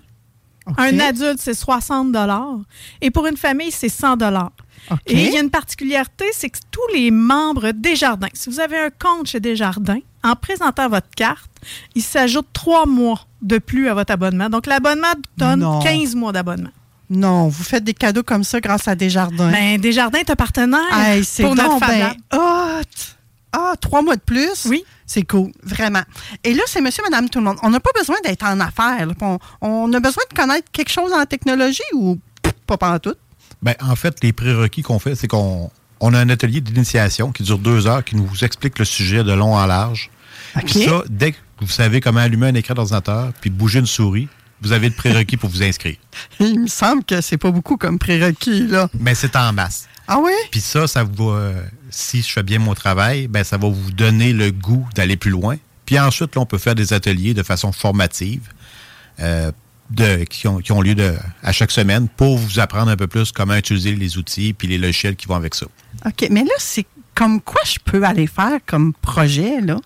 Ben, dans le Fab Lab, là, on a comme équipement des imprimantes 3D. On a cinq imprimantes 3D de mis à la disposition des gens. Ensuite, on a les équipements de découpe de vinyle, soit la Cricut ou la silhouette. Donc, ça découpe le vinyle, mais le carton, ça découpe le, le petit bois de balsa, ça découpe le tissu. On a aussi la Glowforge Pro, qui est la découpe laser. Donc, euh, c'est une autre pièce maîtresse euh, du Fab Lab. Donc, avec elle, c'est le tissu, le bois, l'acrylique, Le cuir. cuir. Euh, on peut graver, mais découper avec ces machines, cette machine-là. Là, êtes-vous en train de me dire, peut-être que je suis à côté, puis c'est correct, là, vous avez le droit de le dire que je suis à côté. Je peux-tu arriver avec un chandail, par exemple, puis aller faire étamper le logo de CJMD? Oui. Oui. Dans dans Chico des Roses. En fait, là, une équipe de sport, exemple, ok, qui reçoit son chandail, puis qu'il dit Je veux le personnaliser avec mon nom à moi ou le thème de notre équipe, ben les gens qui sont membres, ils arrivent au Fab Lab, ils découpent sur leur vinyle, soit thermocollant ou un permanent, tout dépendant de ce que vous avez besoin, et on a les presses de chaleur pour les coller. Mais on peut venir personnaliser une casquette. On peut faire le cadeau de fête des pères, fête des mères, Noël. Noël, Noël s'en vient. C'est sincèrement, si vous voulez plus dormir parce que vous avez trop de projets, vous avez juste à faire des recherches sur Internet, sur Cricut, Glowforge Pro, imprimante 3D. Et c'est des heures de bonheur et vous allez voir les besoins se créent assez vite, merci. Ah, mais moi, je trouve ça hot, là. Sérieusement, je vais peut-être me mettre à être créative, là. Absolument. Je veux faire des cadeaux de Noël que tu dit. Qui veut pas faire des cadeaux de Noël? Fait que là, on là. peut s'en aller là-bas, puis admettons que je voudrais leur donner toute une mini Manon, là. C'est possible. On a fait un projet dernièrement. Un là. clone de Manon en 3D, là. Martin, il a pas l'air sûr. Il dit, Hum, pas sûr que c'est une bonne idée. de Mettez la faire barre ça. haute un peu, là. Mais pour avoir une barre plus réaliste, je vous dirais que vous pourriez prendre une photo de vous, OK. acheter un cadre en bois ou juste avoir une planche de bois et graver votre photo sur la planche de bois. OK, non, je vois- me voyais Fait plus en qu'imaginez. 3D, moi, là, une impression 3D. On peut là. vous créer, C'est si peut-être voulez. avec la petite tête qui bouge qu'on peut mettre Un sur le dans char, là. Non? Ça, c'est c'est trop, là. Ben, pour un, un cours d'initiation, oui. Mais après plusieurs mois, je l'ai faut- sûrement être capable, oui. OK, commençons par la base. Exactement. Ça qu'on peut aller faire des araignées. Oui. Oui. Ça, j'ai vu ça, par exemple. Oui. Ça, c'est-tu la base? Oui. C'est quand déjà cet atelier-là? Samedi prochain, le 28 octobre, on a soit la plage de 8 heures ou de 10 heures. Donc, une famille euh, peut s'inscrire et venir fabriquer ces araignées. Mais c'est pas juste fabriquer, c'est apprendre comment le concept de l'impression 3D, mais aussi on va utiliser nos crayons 3D pour créer notre toile d'araignée. Donc, euh, vous voyez, on utilise tout le côté ludique aussi, parce que depuis tantôt, on parle des machines, mais Oui. on a aussi des jeux ludiques pour faire apprendre aux enfants les technologies. Donc, on a vraiment le iRobot Root, qui n'est pas une balayeuse. ok? Ah non? non, c'est la même Ah, marque. il fait-tu le ménage quand même? J'aimerais ça, mais non. Non, lui, il- on apprend fait, ce iRobot Root? le codage chez les enfants. Comment coder, comment faire bouger un petit robot sur une planche de jeu en y donnant des codes, de dire, ben, tu tournes, tu avances, tu recules pour avoir un objectif. C'est comme si vous initiez les Oui. jeunes à la programmation? Oui. Oh! On appelle ça la programmation par bloc. Donc, c'est des blocs visuels de avance de trois cases ou avance de 3 cm, tourne à droite de 90 degrés, avance de deux cases. Donc, c'est vraiment par bloc. Donc, même quelqu'un qui ne sait pas lire pourrait coder, là, finalement. là. Hey, J'ai l'impression que vous avez un volet éducatif, un volet créatif, un volet innovant pour la région. Absolument. On couvre tous ces aspects-là, puis ça fait partie de nos valeurs là, de transmettre euh, ça. Ce qu'on transmet, c'est des connaissances, puis on partage des outils. Mm. On est là pour euh, initier les gens à ça. C'est pour ça qu'on s'adresse au plus bas. Là. Euh, on- dès que vous savez déplacer une souris, vous pouvez venir euh, chez nous. Là. Avez-vous d'autres exemples de projets? Là, on va le dire, on ne l'a pas dit, c'est un organisme sans but lucratif, tout ça en plus. Hein? Ben oui, parce qu'on est euh, au Patro de Lévis. On est. C'est le Patro de Lévis qui a pris euh, l'initiative de partir le Fab Lab Création. Mm. Donc, c'est plusieurs activités qui se passent au Patro. C'est pas juste le Fab Lab. Donc, on peut venir faire du sport, mais on peut euh, suivre des cours de langue. On peut avoir un cours de yoga, puis après, venir au Fab Lab Création. Donc, c'est plus qu'une porte d'entrée qu'on a. Puis c'est vraiment fait là, pour euh, que tout le monde puisse venir au Fab Lab. Malgré votre courte existence, Mhm. est-ce qu'il y a déjà des projets que vous avez fait réaliser qui faudrait à peine digne de mention, là, qu'on pourrait déjà parler? Ben, il y a- on, peut, on peut parler de l'avion de Daniel, peut-être? Oui. Ben, L'avion. Ben, Daniel, un des bénévoles qui travaille avec nous, a construit un avion. Euh, je pense que c'est l'échelle de 1 cinquantième, un vingtième. En tout cas, l'avion est plus grande que la table qui est ici. Là. OK. Euh, Elle est toute imprimée en 3D, pièce par pièce, assemblée. Puis il y a des compartiments pour mettre des moteurs, des, euh, des batteries, tout ça. Elle pourrait être télécommandée aussi. Fait que c'est une, impression qui a pris à peu près là, 300 heures d'impression.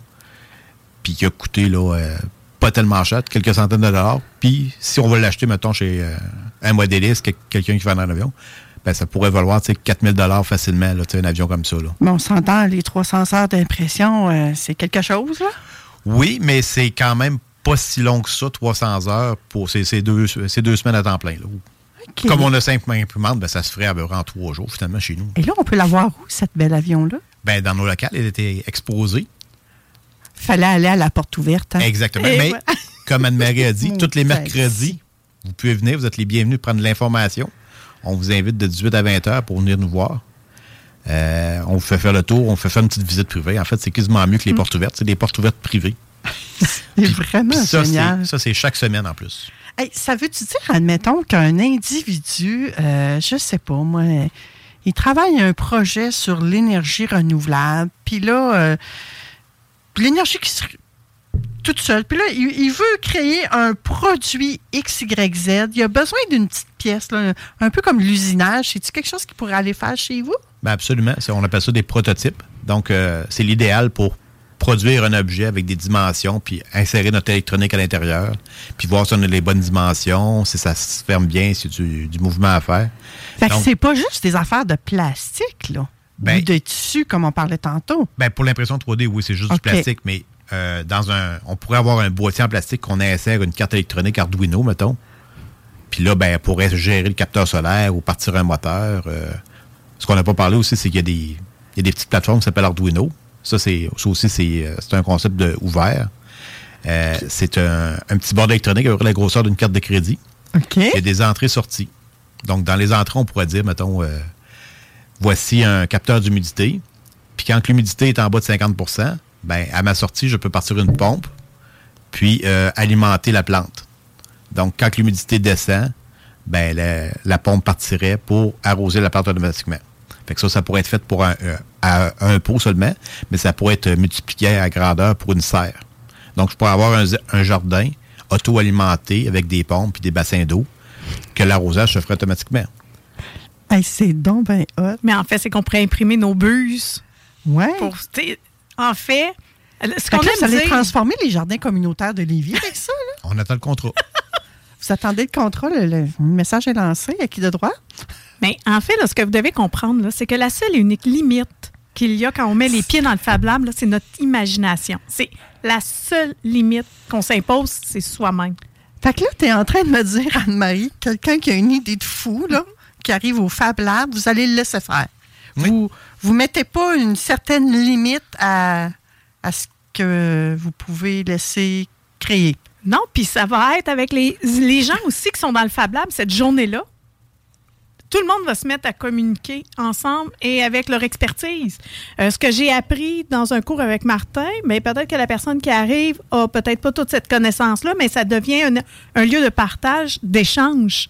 Euh, on est juste un autre endroit dans le patro qui devient un lieu de communication, d'échange, de rentrer en relation avec les gens. Donc, on est un autre outil, un autre moteur pour que, briser l'isolement des gens qui sont de plus en plus à la maison. On les fait sortir et là, on partage nos connaissances ensemble. C'est vraiment hot. Il y a une équipe de combien de personnes? Qui sont les personnes qui gravitent pour faire fonctionner ce Fab Lab-là?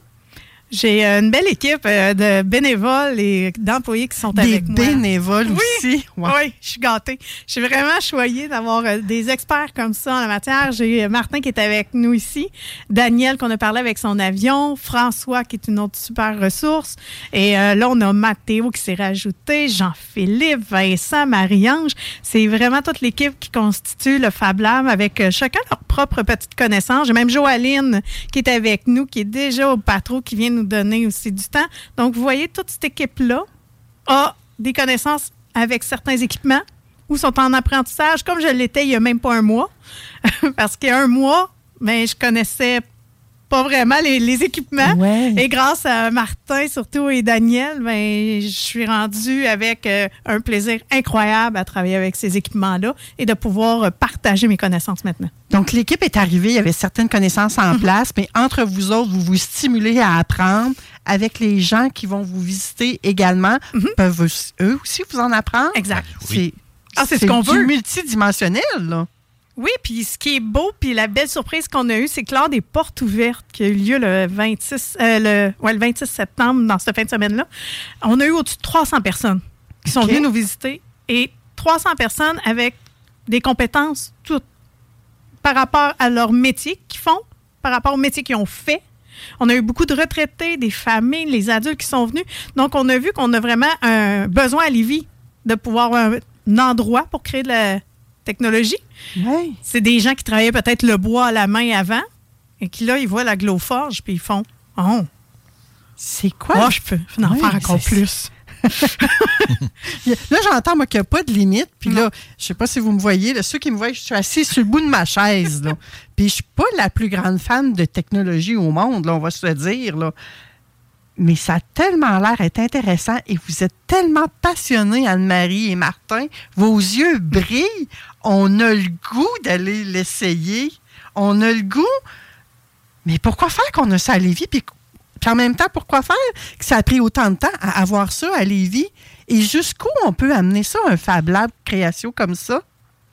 C'est quoi la vision? On a même... Ça, c'est juste la phase 1 qu'on vient de vous parler. Il y a combien de phases? On C'est a- l'imagination la limite, hein? Non. Toujours. C'est ça, c'est de trouver le financement puis euh, de pouvoir élaborer nos prochaines phases, qui est le volet couture, mais plus numérique, avec une brodeuse numérique, machine à coudre aussi. Euh, c'est d'avoir une salle euh, pour faire un peu de podcast, pour initier les gens au podcast, euh, photo, vidéo sur fond vert. Euh, c'est toujours dans la- la- dans l'idée d'initier les gens à démocratiser des technologies qui sont des fois un peu moins abordables, mais de pouvoir les rendre abordables. Euh, on, on veut aller jusqu'à mettre une vraie shop à bois. C'est-à-dire des gros outils, là. Une shop à bois, là, tu veux dire, euh, la personne va aller bûcher, vous allez emmener ça, vous allez transformer ça en planche, vous allez trans... Plus euh, bande scie, Ouais. scie ronde, scie on- euh, les scies onglets, des trucs de ce genre-là. Donc, tous les gens qui sont en condo, qui ont tous vendu leur matériel, euh, puis qui ont encore le goût de bricoler, ben, on veut faire une- un atelier communautaire d'outils électriques comme ça pour venir bricoler au, au Fab Lab Création. Vous devenez comme une école de métier d'art, j'ai l'impression. Oui, ben, c'est, pas une école parce qu'on n'est pas des formateurs, Non, on, est tous, ça. on est tous des animateurs, puis des... euh, bon, on explique bien, là, mais on n'est pas des professeurs. En fait, il y a toujours la petite pointe de technologie, en fait. Oui. Ce qui est beau, pas trop, c'est que dans un local adjacent, il y a la vraie sculpture sur bois à la main qui se donne. Mais dans le même local, on a installé une CNC qui est une machine pour faire de la sculpture sur bois numérique. Fait que vous voyez, on peut ma- on p- le, le facteur à la main conserve toutes ses noblesses. Mais pour ceux qui veulent pousser un petit peu plus loin, on peut utiliser la technologie, un ordinateur, un logiciel et de voir la magie opérer. Hey, quand on dit que le patron de Lévis est une institution hein, dans sa communauté, je pense que vous nous le prouvez encore une fois de plus par la création du, du Fab Lab Création. Puis on invite les groupes scolaires, les entreprises. Euh, dans quelques semaines, on va partir les activités de team building d'entreprise. C'est une belle activité de cohésion d'équipe, là, de venir Oui. euh, puis de se challenger avec la technologie Oui. d'aujourd'hui. Mais c'est aussi une entreprise, euh, une petite entreprise qui veut juste venir, comme Martin disait, créer une pièce pour voir est-ce que ça fonctionne avant d'aller en travailler à la chaîne ou de vraiment la, envoyer faire usiner sa pièce. Le Fab Lab, il est là pour toute la population de Lévis. Pour ça, tout dépendant du besoin que vous avez, on va répondre du mieux qu'on peut. Puis si on n'a pas la réponse, ben, il y a une communauté derrière nous. C'est ce qu'on dit au début. Et là, pour ceux qui écoutent et qui ne sont pas de Lévis, est-ce qu'on les rend jaloux ou bien ils peuvent venir d'une quelconque façon utiliser? ben, ça a l'air qu'ils acceptent les jeunes Beauport. Oui. On accepte les gens, tous ceux qui veulent venir. Mais si vous êtes fin, peut-être que vous allez pouvoir y aller, c'est ça? non, mais je, je viens de Québec, c'est pour ça. OK, Mar- Ah, ben voilà, tu je- vois. je suis trahi. On a découvert le poteau rose. Donc, il y a possibilité de Oui, sans traverser problème. la rive, Oui. puis de... Mais regardez sur le site Fab Lab Québec.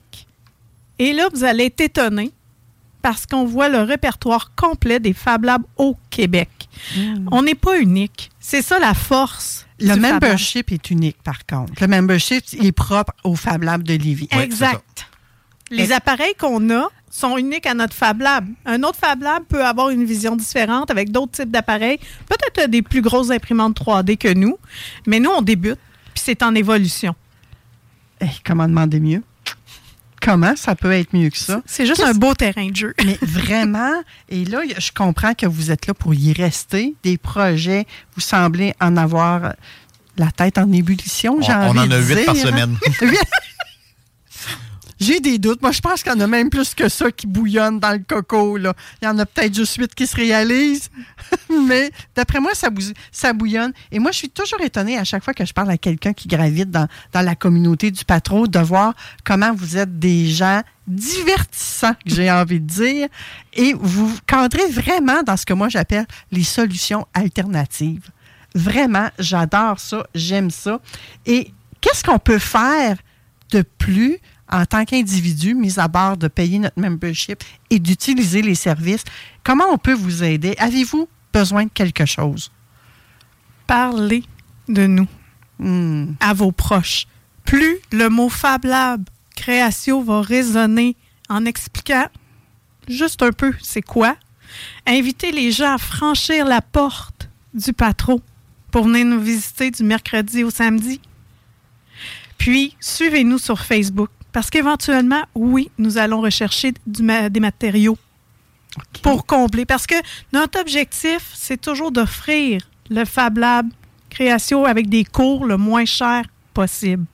Pour réussir à offrir ça, c'est qu'il faut aussi avoir de- du matériel moins dispendieux ou qui nous a été donné. Donc, restez à l'affût sur les médias sociaux de nos besoins à venir, mais le simple fait de n'en parler à une seule personne qui va en parler à une autre et venez nous visiter les mercredis soirs pour une visite personnalisée, ça va nous faire vraiment plaisir.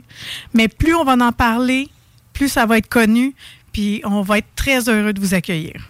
Page Facebook Fab Lab Création.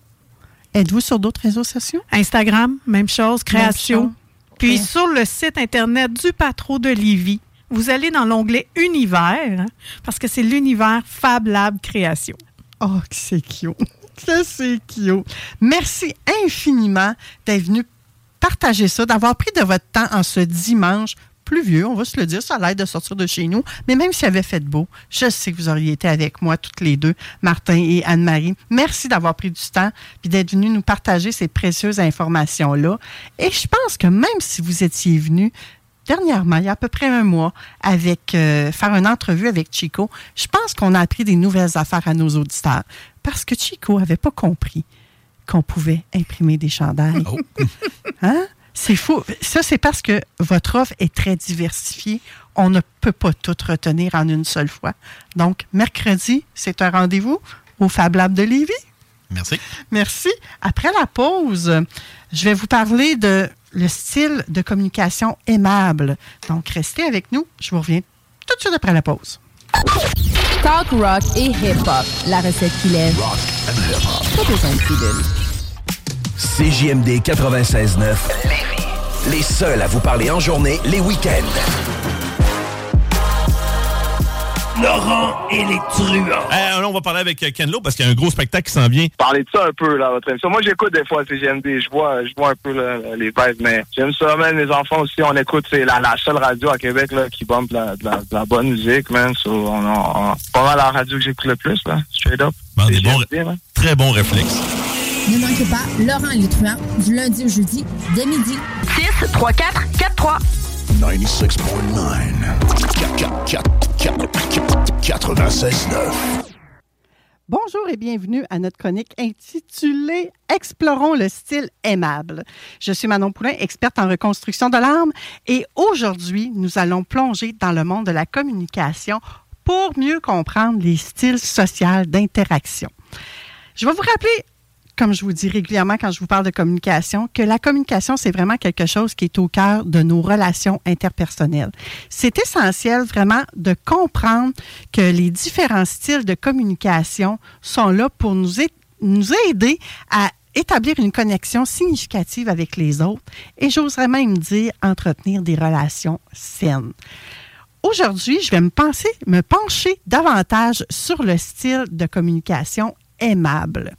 Celui qui est caractérisé pardon, par euh, vraiment les, les, euh, l'émotivité, euh, par celui qui se distingue avec la haut degré de réactivité, comme je vous ai parlé, de réactivité affective, comme je vous ai parlé lors de la dernière chronique, et d'un peu de dominance. Donc, le style aimable, lui, c'est vraiment il y a plusieurs caractéristiques et je vais continuer à vous en parler dès maintenant. la personne de style aimable, elle, elle va communiquer selon un mode qui est plus spontané, qui est chaleureux, qui est sensible, qui est empathique, qui est même perspicace.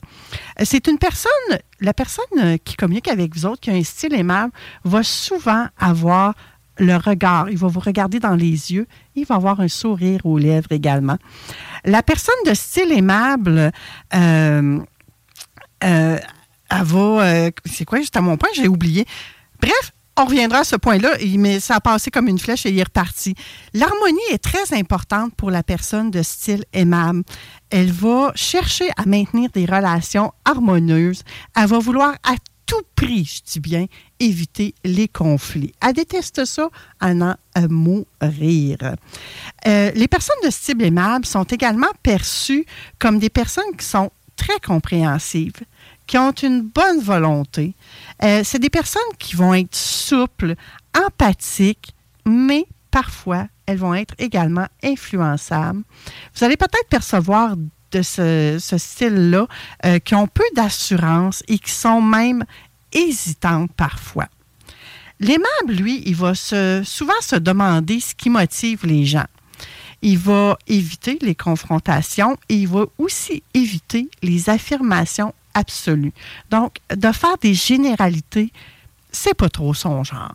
Il aime ça que ce soit personnalisé à son interlocuteur. Quand il va faire des échanges, vous allez voir, il va s'intéresser beaucoup à la personne avant tout. Si je vous donne quelques indices euh, paraverbaux du style aimable, ben lui, il va vraiment donner euh, une impression de calme, de douceur. Son débit verbal, il va varier selon les sujets que vous allez aborder avec la personne. Lorsque ces personnes-là prennent la parole, celles qui ont un style aimable, je vous l'ai dit tout à l'heure, le contact visuel y est plus direct et souvent accompagné d'un sourire. Pour ces personnes au style aimable, c'est plus le présent qui compte. Quand ils ont recours à des événements passés, c'est vraiment qu'il veut comprendre le comportement de l'individu avec qui il va jaser. Le style aimable, ça comporte vraiment des avantages considérables, mais ça peut aussi représenter certains défis. Les avantages, je dirais que ça inclut les relations harmonieuses. Ça inclut la capacité à résoudre des conflits de manière pacifique. Hein. C'est une excellente aptitude également à l'écoute active. C'est eux qui ont la meilleure écoute dans tous les quatre styles de communication dont je vous ai parlé dans une chronique passée. Les personnes aimables ben, sont perçues comme des personnes vraiment aimables, hein, ça le dit, le mot le dit lui-même, et euh, comme étant des personnes attentionnées. Eux autres, lorsqu'ils ont euh, un problème à résoudre, euh, l'individu au style aimable va être celui qui va vouloir absolument définir le problème. Il va vouloir savoir c'est qui qui est impliqué dans la situation. Il va vouloir savoir comment les gens réagissent et c'est probablement lui, l'individu au style aimable, qui va être le premier à dire Hey gang, il faudrait qu'on rencontre les personnes qui sont concernées, puis voir avec eux c'est quoi qui s'est réellement passé. Cependant, le, les défis du style aimable, euh, il y en a aussi. Hein. Ils ont vraiment tendance euh, à inclure euh, à inclure, euh, d'éviter, il n'y a pas de mot à inclure là, ils ont vraiment tendance à éviter les désaccords. Ils vont même aller jusqu'à sacrifier leurs propres besoins au profit des autres. Ils vont avoir du mal à dire non parfois et cela peut les rendre vulnérables à la manipulation. Ceci étant dit, rappelez-vous que la personne au style aimable, c'est probablement son style qui est dominant. Mais ça ne veut pas dire qu'elle n'a pas d'autres styles de communication dans sa poche de gauche ou de droite. hein? Donc, elle n'est peut-être pas uniquement comme ça. Euh, je voulais vous parler également de sous l'effet du stress. L'individu qui a un style aimable, lui, il devient moins affirmatif. Il va augmenter en émotivité, donc il va être plus émotif. Il va même faire des concessions qui vont à l'encontre de ce qu'il veut réellement, comme je vous ai dit tout à l'heure. Quand il est sous pression, il va devenir euh, vindicatif. Il va être porté peut-être un peu à la vengeance. Il va devenir morose. Et parfois même, cet individu-là va être plus perçu comme un manipulateur. C'est peut-être les petits côtés euh, plus sombres, je vais dire, du style aimable. Et le style aimable devant une euh, interaction de style analytique, oh my God, là, il essaie de comprendre c'est quoi la portée du message de l'analytique. L'aimable va reprocher à l'analytique son manque de chaleur humaine, son manque de souci des autres et l'importance qu'il aux données quantifiées et aux statistiques, l'aimable va reprocher ça à l'analytique. L'aimable, quand il est devant quelqu'un euh, qui a un style plutôt directif, il va tenter de minimiser les propos. Il va vouloir relativiser tout ce qui se passe, les événements et tout. Au directif, l'aimable va y reprocher son impatience, sa dureté, son manque d'expressivité de ses euh, émotions, de ses sentiments l'aimable, il a bien de la misère avec le style directif. C'est carrément son opposé. Donc, c'est son plus grand défi, j'oserais dire, à l'aimable, le style directif. Et devant une intervention qui est plutôt euh, de style expressif, euh, l'aimable, il va être fasciné, il, va douter du sérieux de ce que dit la personne qui a un style expressif. L'aimable va même reprocher à l'expressif sa recherche d'effets théâtraux, sa recherche euh, de, de- de se donner en spectacle. Vous avez certainement des gens autour de vous qui font ça. Il va, va même reprocher à l'expressif son manque de sérieux, son goût du plaisir, puis son impulsivité. Donc, grossièrement, c'est ce que l'aimable va, euh, reprocher aux autres styles de communication.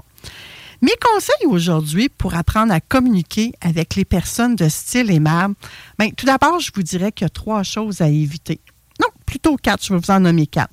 Vous devez éviter de vous précipiter sur les sujets que vous avez à discuter avec quelqu'un qui a le style aimable.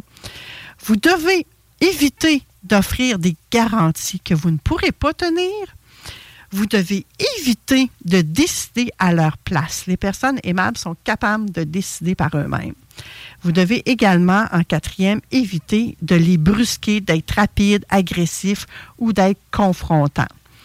Ce qui aide et ce qui est le plus efficace pour euh, interagir avec une personne qui a le style aimable, ça serait vraiment de commencer l'échange avec des commentaires personnels de manifester votre intérêt sincère comme personne, de lui montrer votre empathie, et de l'écouter attentivement et de valider les émotions. Ça, ça va vraiment venir renforcer votre connexion.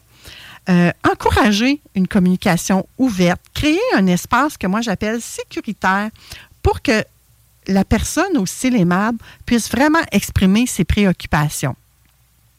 Vous allez lui poser des questions aussi qui vont encourager euh, qu'elle exprime ses opinions. Et là, vous allez faire attention, gang, de ne pas les blesser si vous êtes en désaccord avec leurs opinions. Hein? Ils ont le droit à leur opinion et soyez, euh, délicats, j'ai envie de vous dire, pour ne pas aller les heurter euh, dans, leurs émotions. Vous savez, les aimables sont très fragiles, que j'ai envie de dire, émotivement parlant, mais vous avez le droit d'être en désaccord avec eux autres. Ça va vous prendre de la patience parce que les personnes aimables peuvent parfois prendre du temps à exprimer leurs vraies émotions, leurs vraies opinions et leurs besoins réels. Donc, avec eux autres, vous devez euh, les inciter à définir c'est quoi la, la contribution individuelle qu'ils veulent avoir dans, dans le groupe d'amis, par exemple, dans la, dans la famille ou même au travail. Laissez-leur la chance de dire ce qu'eux veulent apporter comme contribution personnelle. Et surtout, donnez-leur la garantie que quand ils prennent une décision, là, ça implique un risque minimum et que ça nuira pas aux autres ou vraiment très, très peu. Ça, ça va les, les, les, les conforter dans, dans leur prise de décision également. Ça va vous aider grandement. Quand vous abordez une personne que le style aimable, c'est pas compliqué, là. Commencez d'abord par expliquer de qui il s'agit. Vraiment, mettez l'accent sur les ressources humaines, ça va vous aider à connecter. Le style aimable, il aime beaucoup les mots comme euh, finalement, euh, on dit la même chose, peut-être que, pour ma part, je suis portée à croire que. C'est le genre de discours souvent qu'il va utiliser. Donc, n'hésitez pas à l'introduire quand vous parlez avec quelqu'un qui a le style aimable. Ses thèmes favoris, ben, vous auriez compris qu'il a besoin de parler de ses besoins, il a besoin de parler de motivation. Lui, l'esprit d'équipe, le travail d'équipe, euh, les sentiments, les croyances, les valeurs, tout ce qui touche le développement personnel, les émotions, les relations interpersonnelles, ce sont des sujets que vous pouvez facilement aborder avec une personne qui a un style de communication dit aimable. Gang, j'espère que ça vous aide ce que je vous ai euh, apporté aujourd'hui. On a exploré vraiment un peu plus en profondeur le style de communication aimable. C'est vraiment un style qui va favoriser l'empathie, la collaboration, l'harmonie et mais il peut représenter des défis aussi, comme je vous ai dit tout à l'heure. En prenant ce style de communication-là, en appliquant les quelques trucs que je viens de vous partager, moi, je pense vraiment que vous allez être mieux équipé pour améliorer vos interactions avec ces personnes-là de style, euh, les interactions de style euh, aimable, dis-je bien. Et n'oubliez pas, la compétence la communication, c'est quelque chose qui se développe. C'est quelque chose qui se développe avec la pratique. Donc, pratiquez-vous. Pratiquez-vous avec vos amis, avec votre famille, avec vos collègues. Et vous pouvez même leur dire, vous pouvez même leur partager nos podcasts pour qu'ils soient sur le même diapason que vous autres. Ça, peut vous aider. Euh, surtout, soyez, vous-même dans tout ça. Interagissez euh, et soyez compréhensifs. Euh, soyez doux avec vous-même parce que c'est vraiment des essais-erreurs que vous allez faire, que vous allez expérimenter. Donc moi j'ai envie de vous dire de rester à l'écoute de nos prochaines chroniques sur les autres styles de communication et j'ai envie également de vous remercier d'avoir rejoint ce podcast-là, d'avoir été là ici aujourd'hui, de partager l'émission avec nous. Moi, c'est déjà le temps que je vous laisse. C'est déjà midi 52. Je vous rappelle que vous pouvez texter le mot SPA au 88 903 5969. Les trois émissions de ce matin, c'est-à-dire La Sauce, Vente fraîcheur et Les Technopreneurs, vont faire un finaliste. Pour le bingo de cet après-midi, on fait tirer un spa et on a toujours 3000 dollars en prix à gagner. Vous avez encore le temps d'aller dans les différents points de vente pour acheter vos cartes de bingo et jouer avec nous. Pour ma part, je vous souhaite une magnifique semaine. Je vous envoie tout plein d'amour inconditionnel et surtout, je vous retrouve tantôt à 15h dans le bingo. Et sinon, ça sera dimanche prochain pour un autre vente fraîcheur. Bye bye. Ouais, Chief. Ici Rainman sur les ondes. Vous écoutez CJMD 96.9 à Lévis, l'alternative radio. C'est du vrai hip-hop, mon gars. Du real, real, real. Ouais, Chief. Suck my dick, nigga. Get out. Duty low, nigga. Suck my dick, you hoe. Hurry up, shot.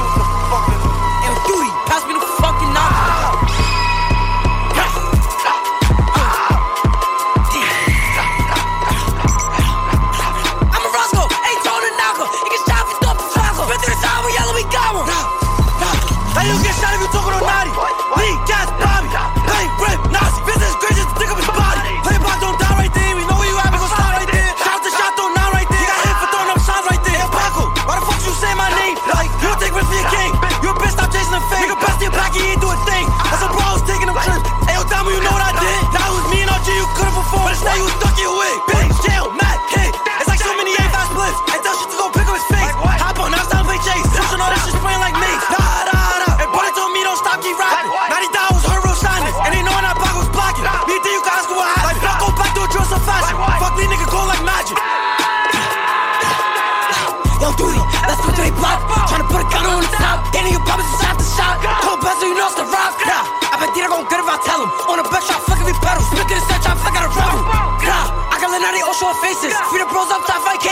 niggas all rap, they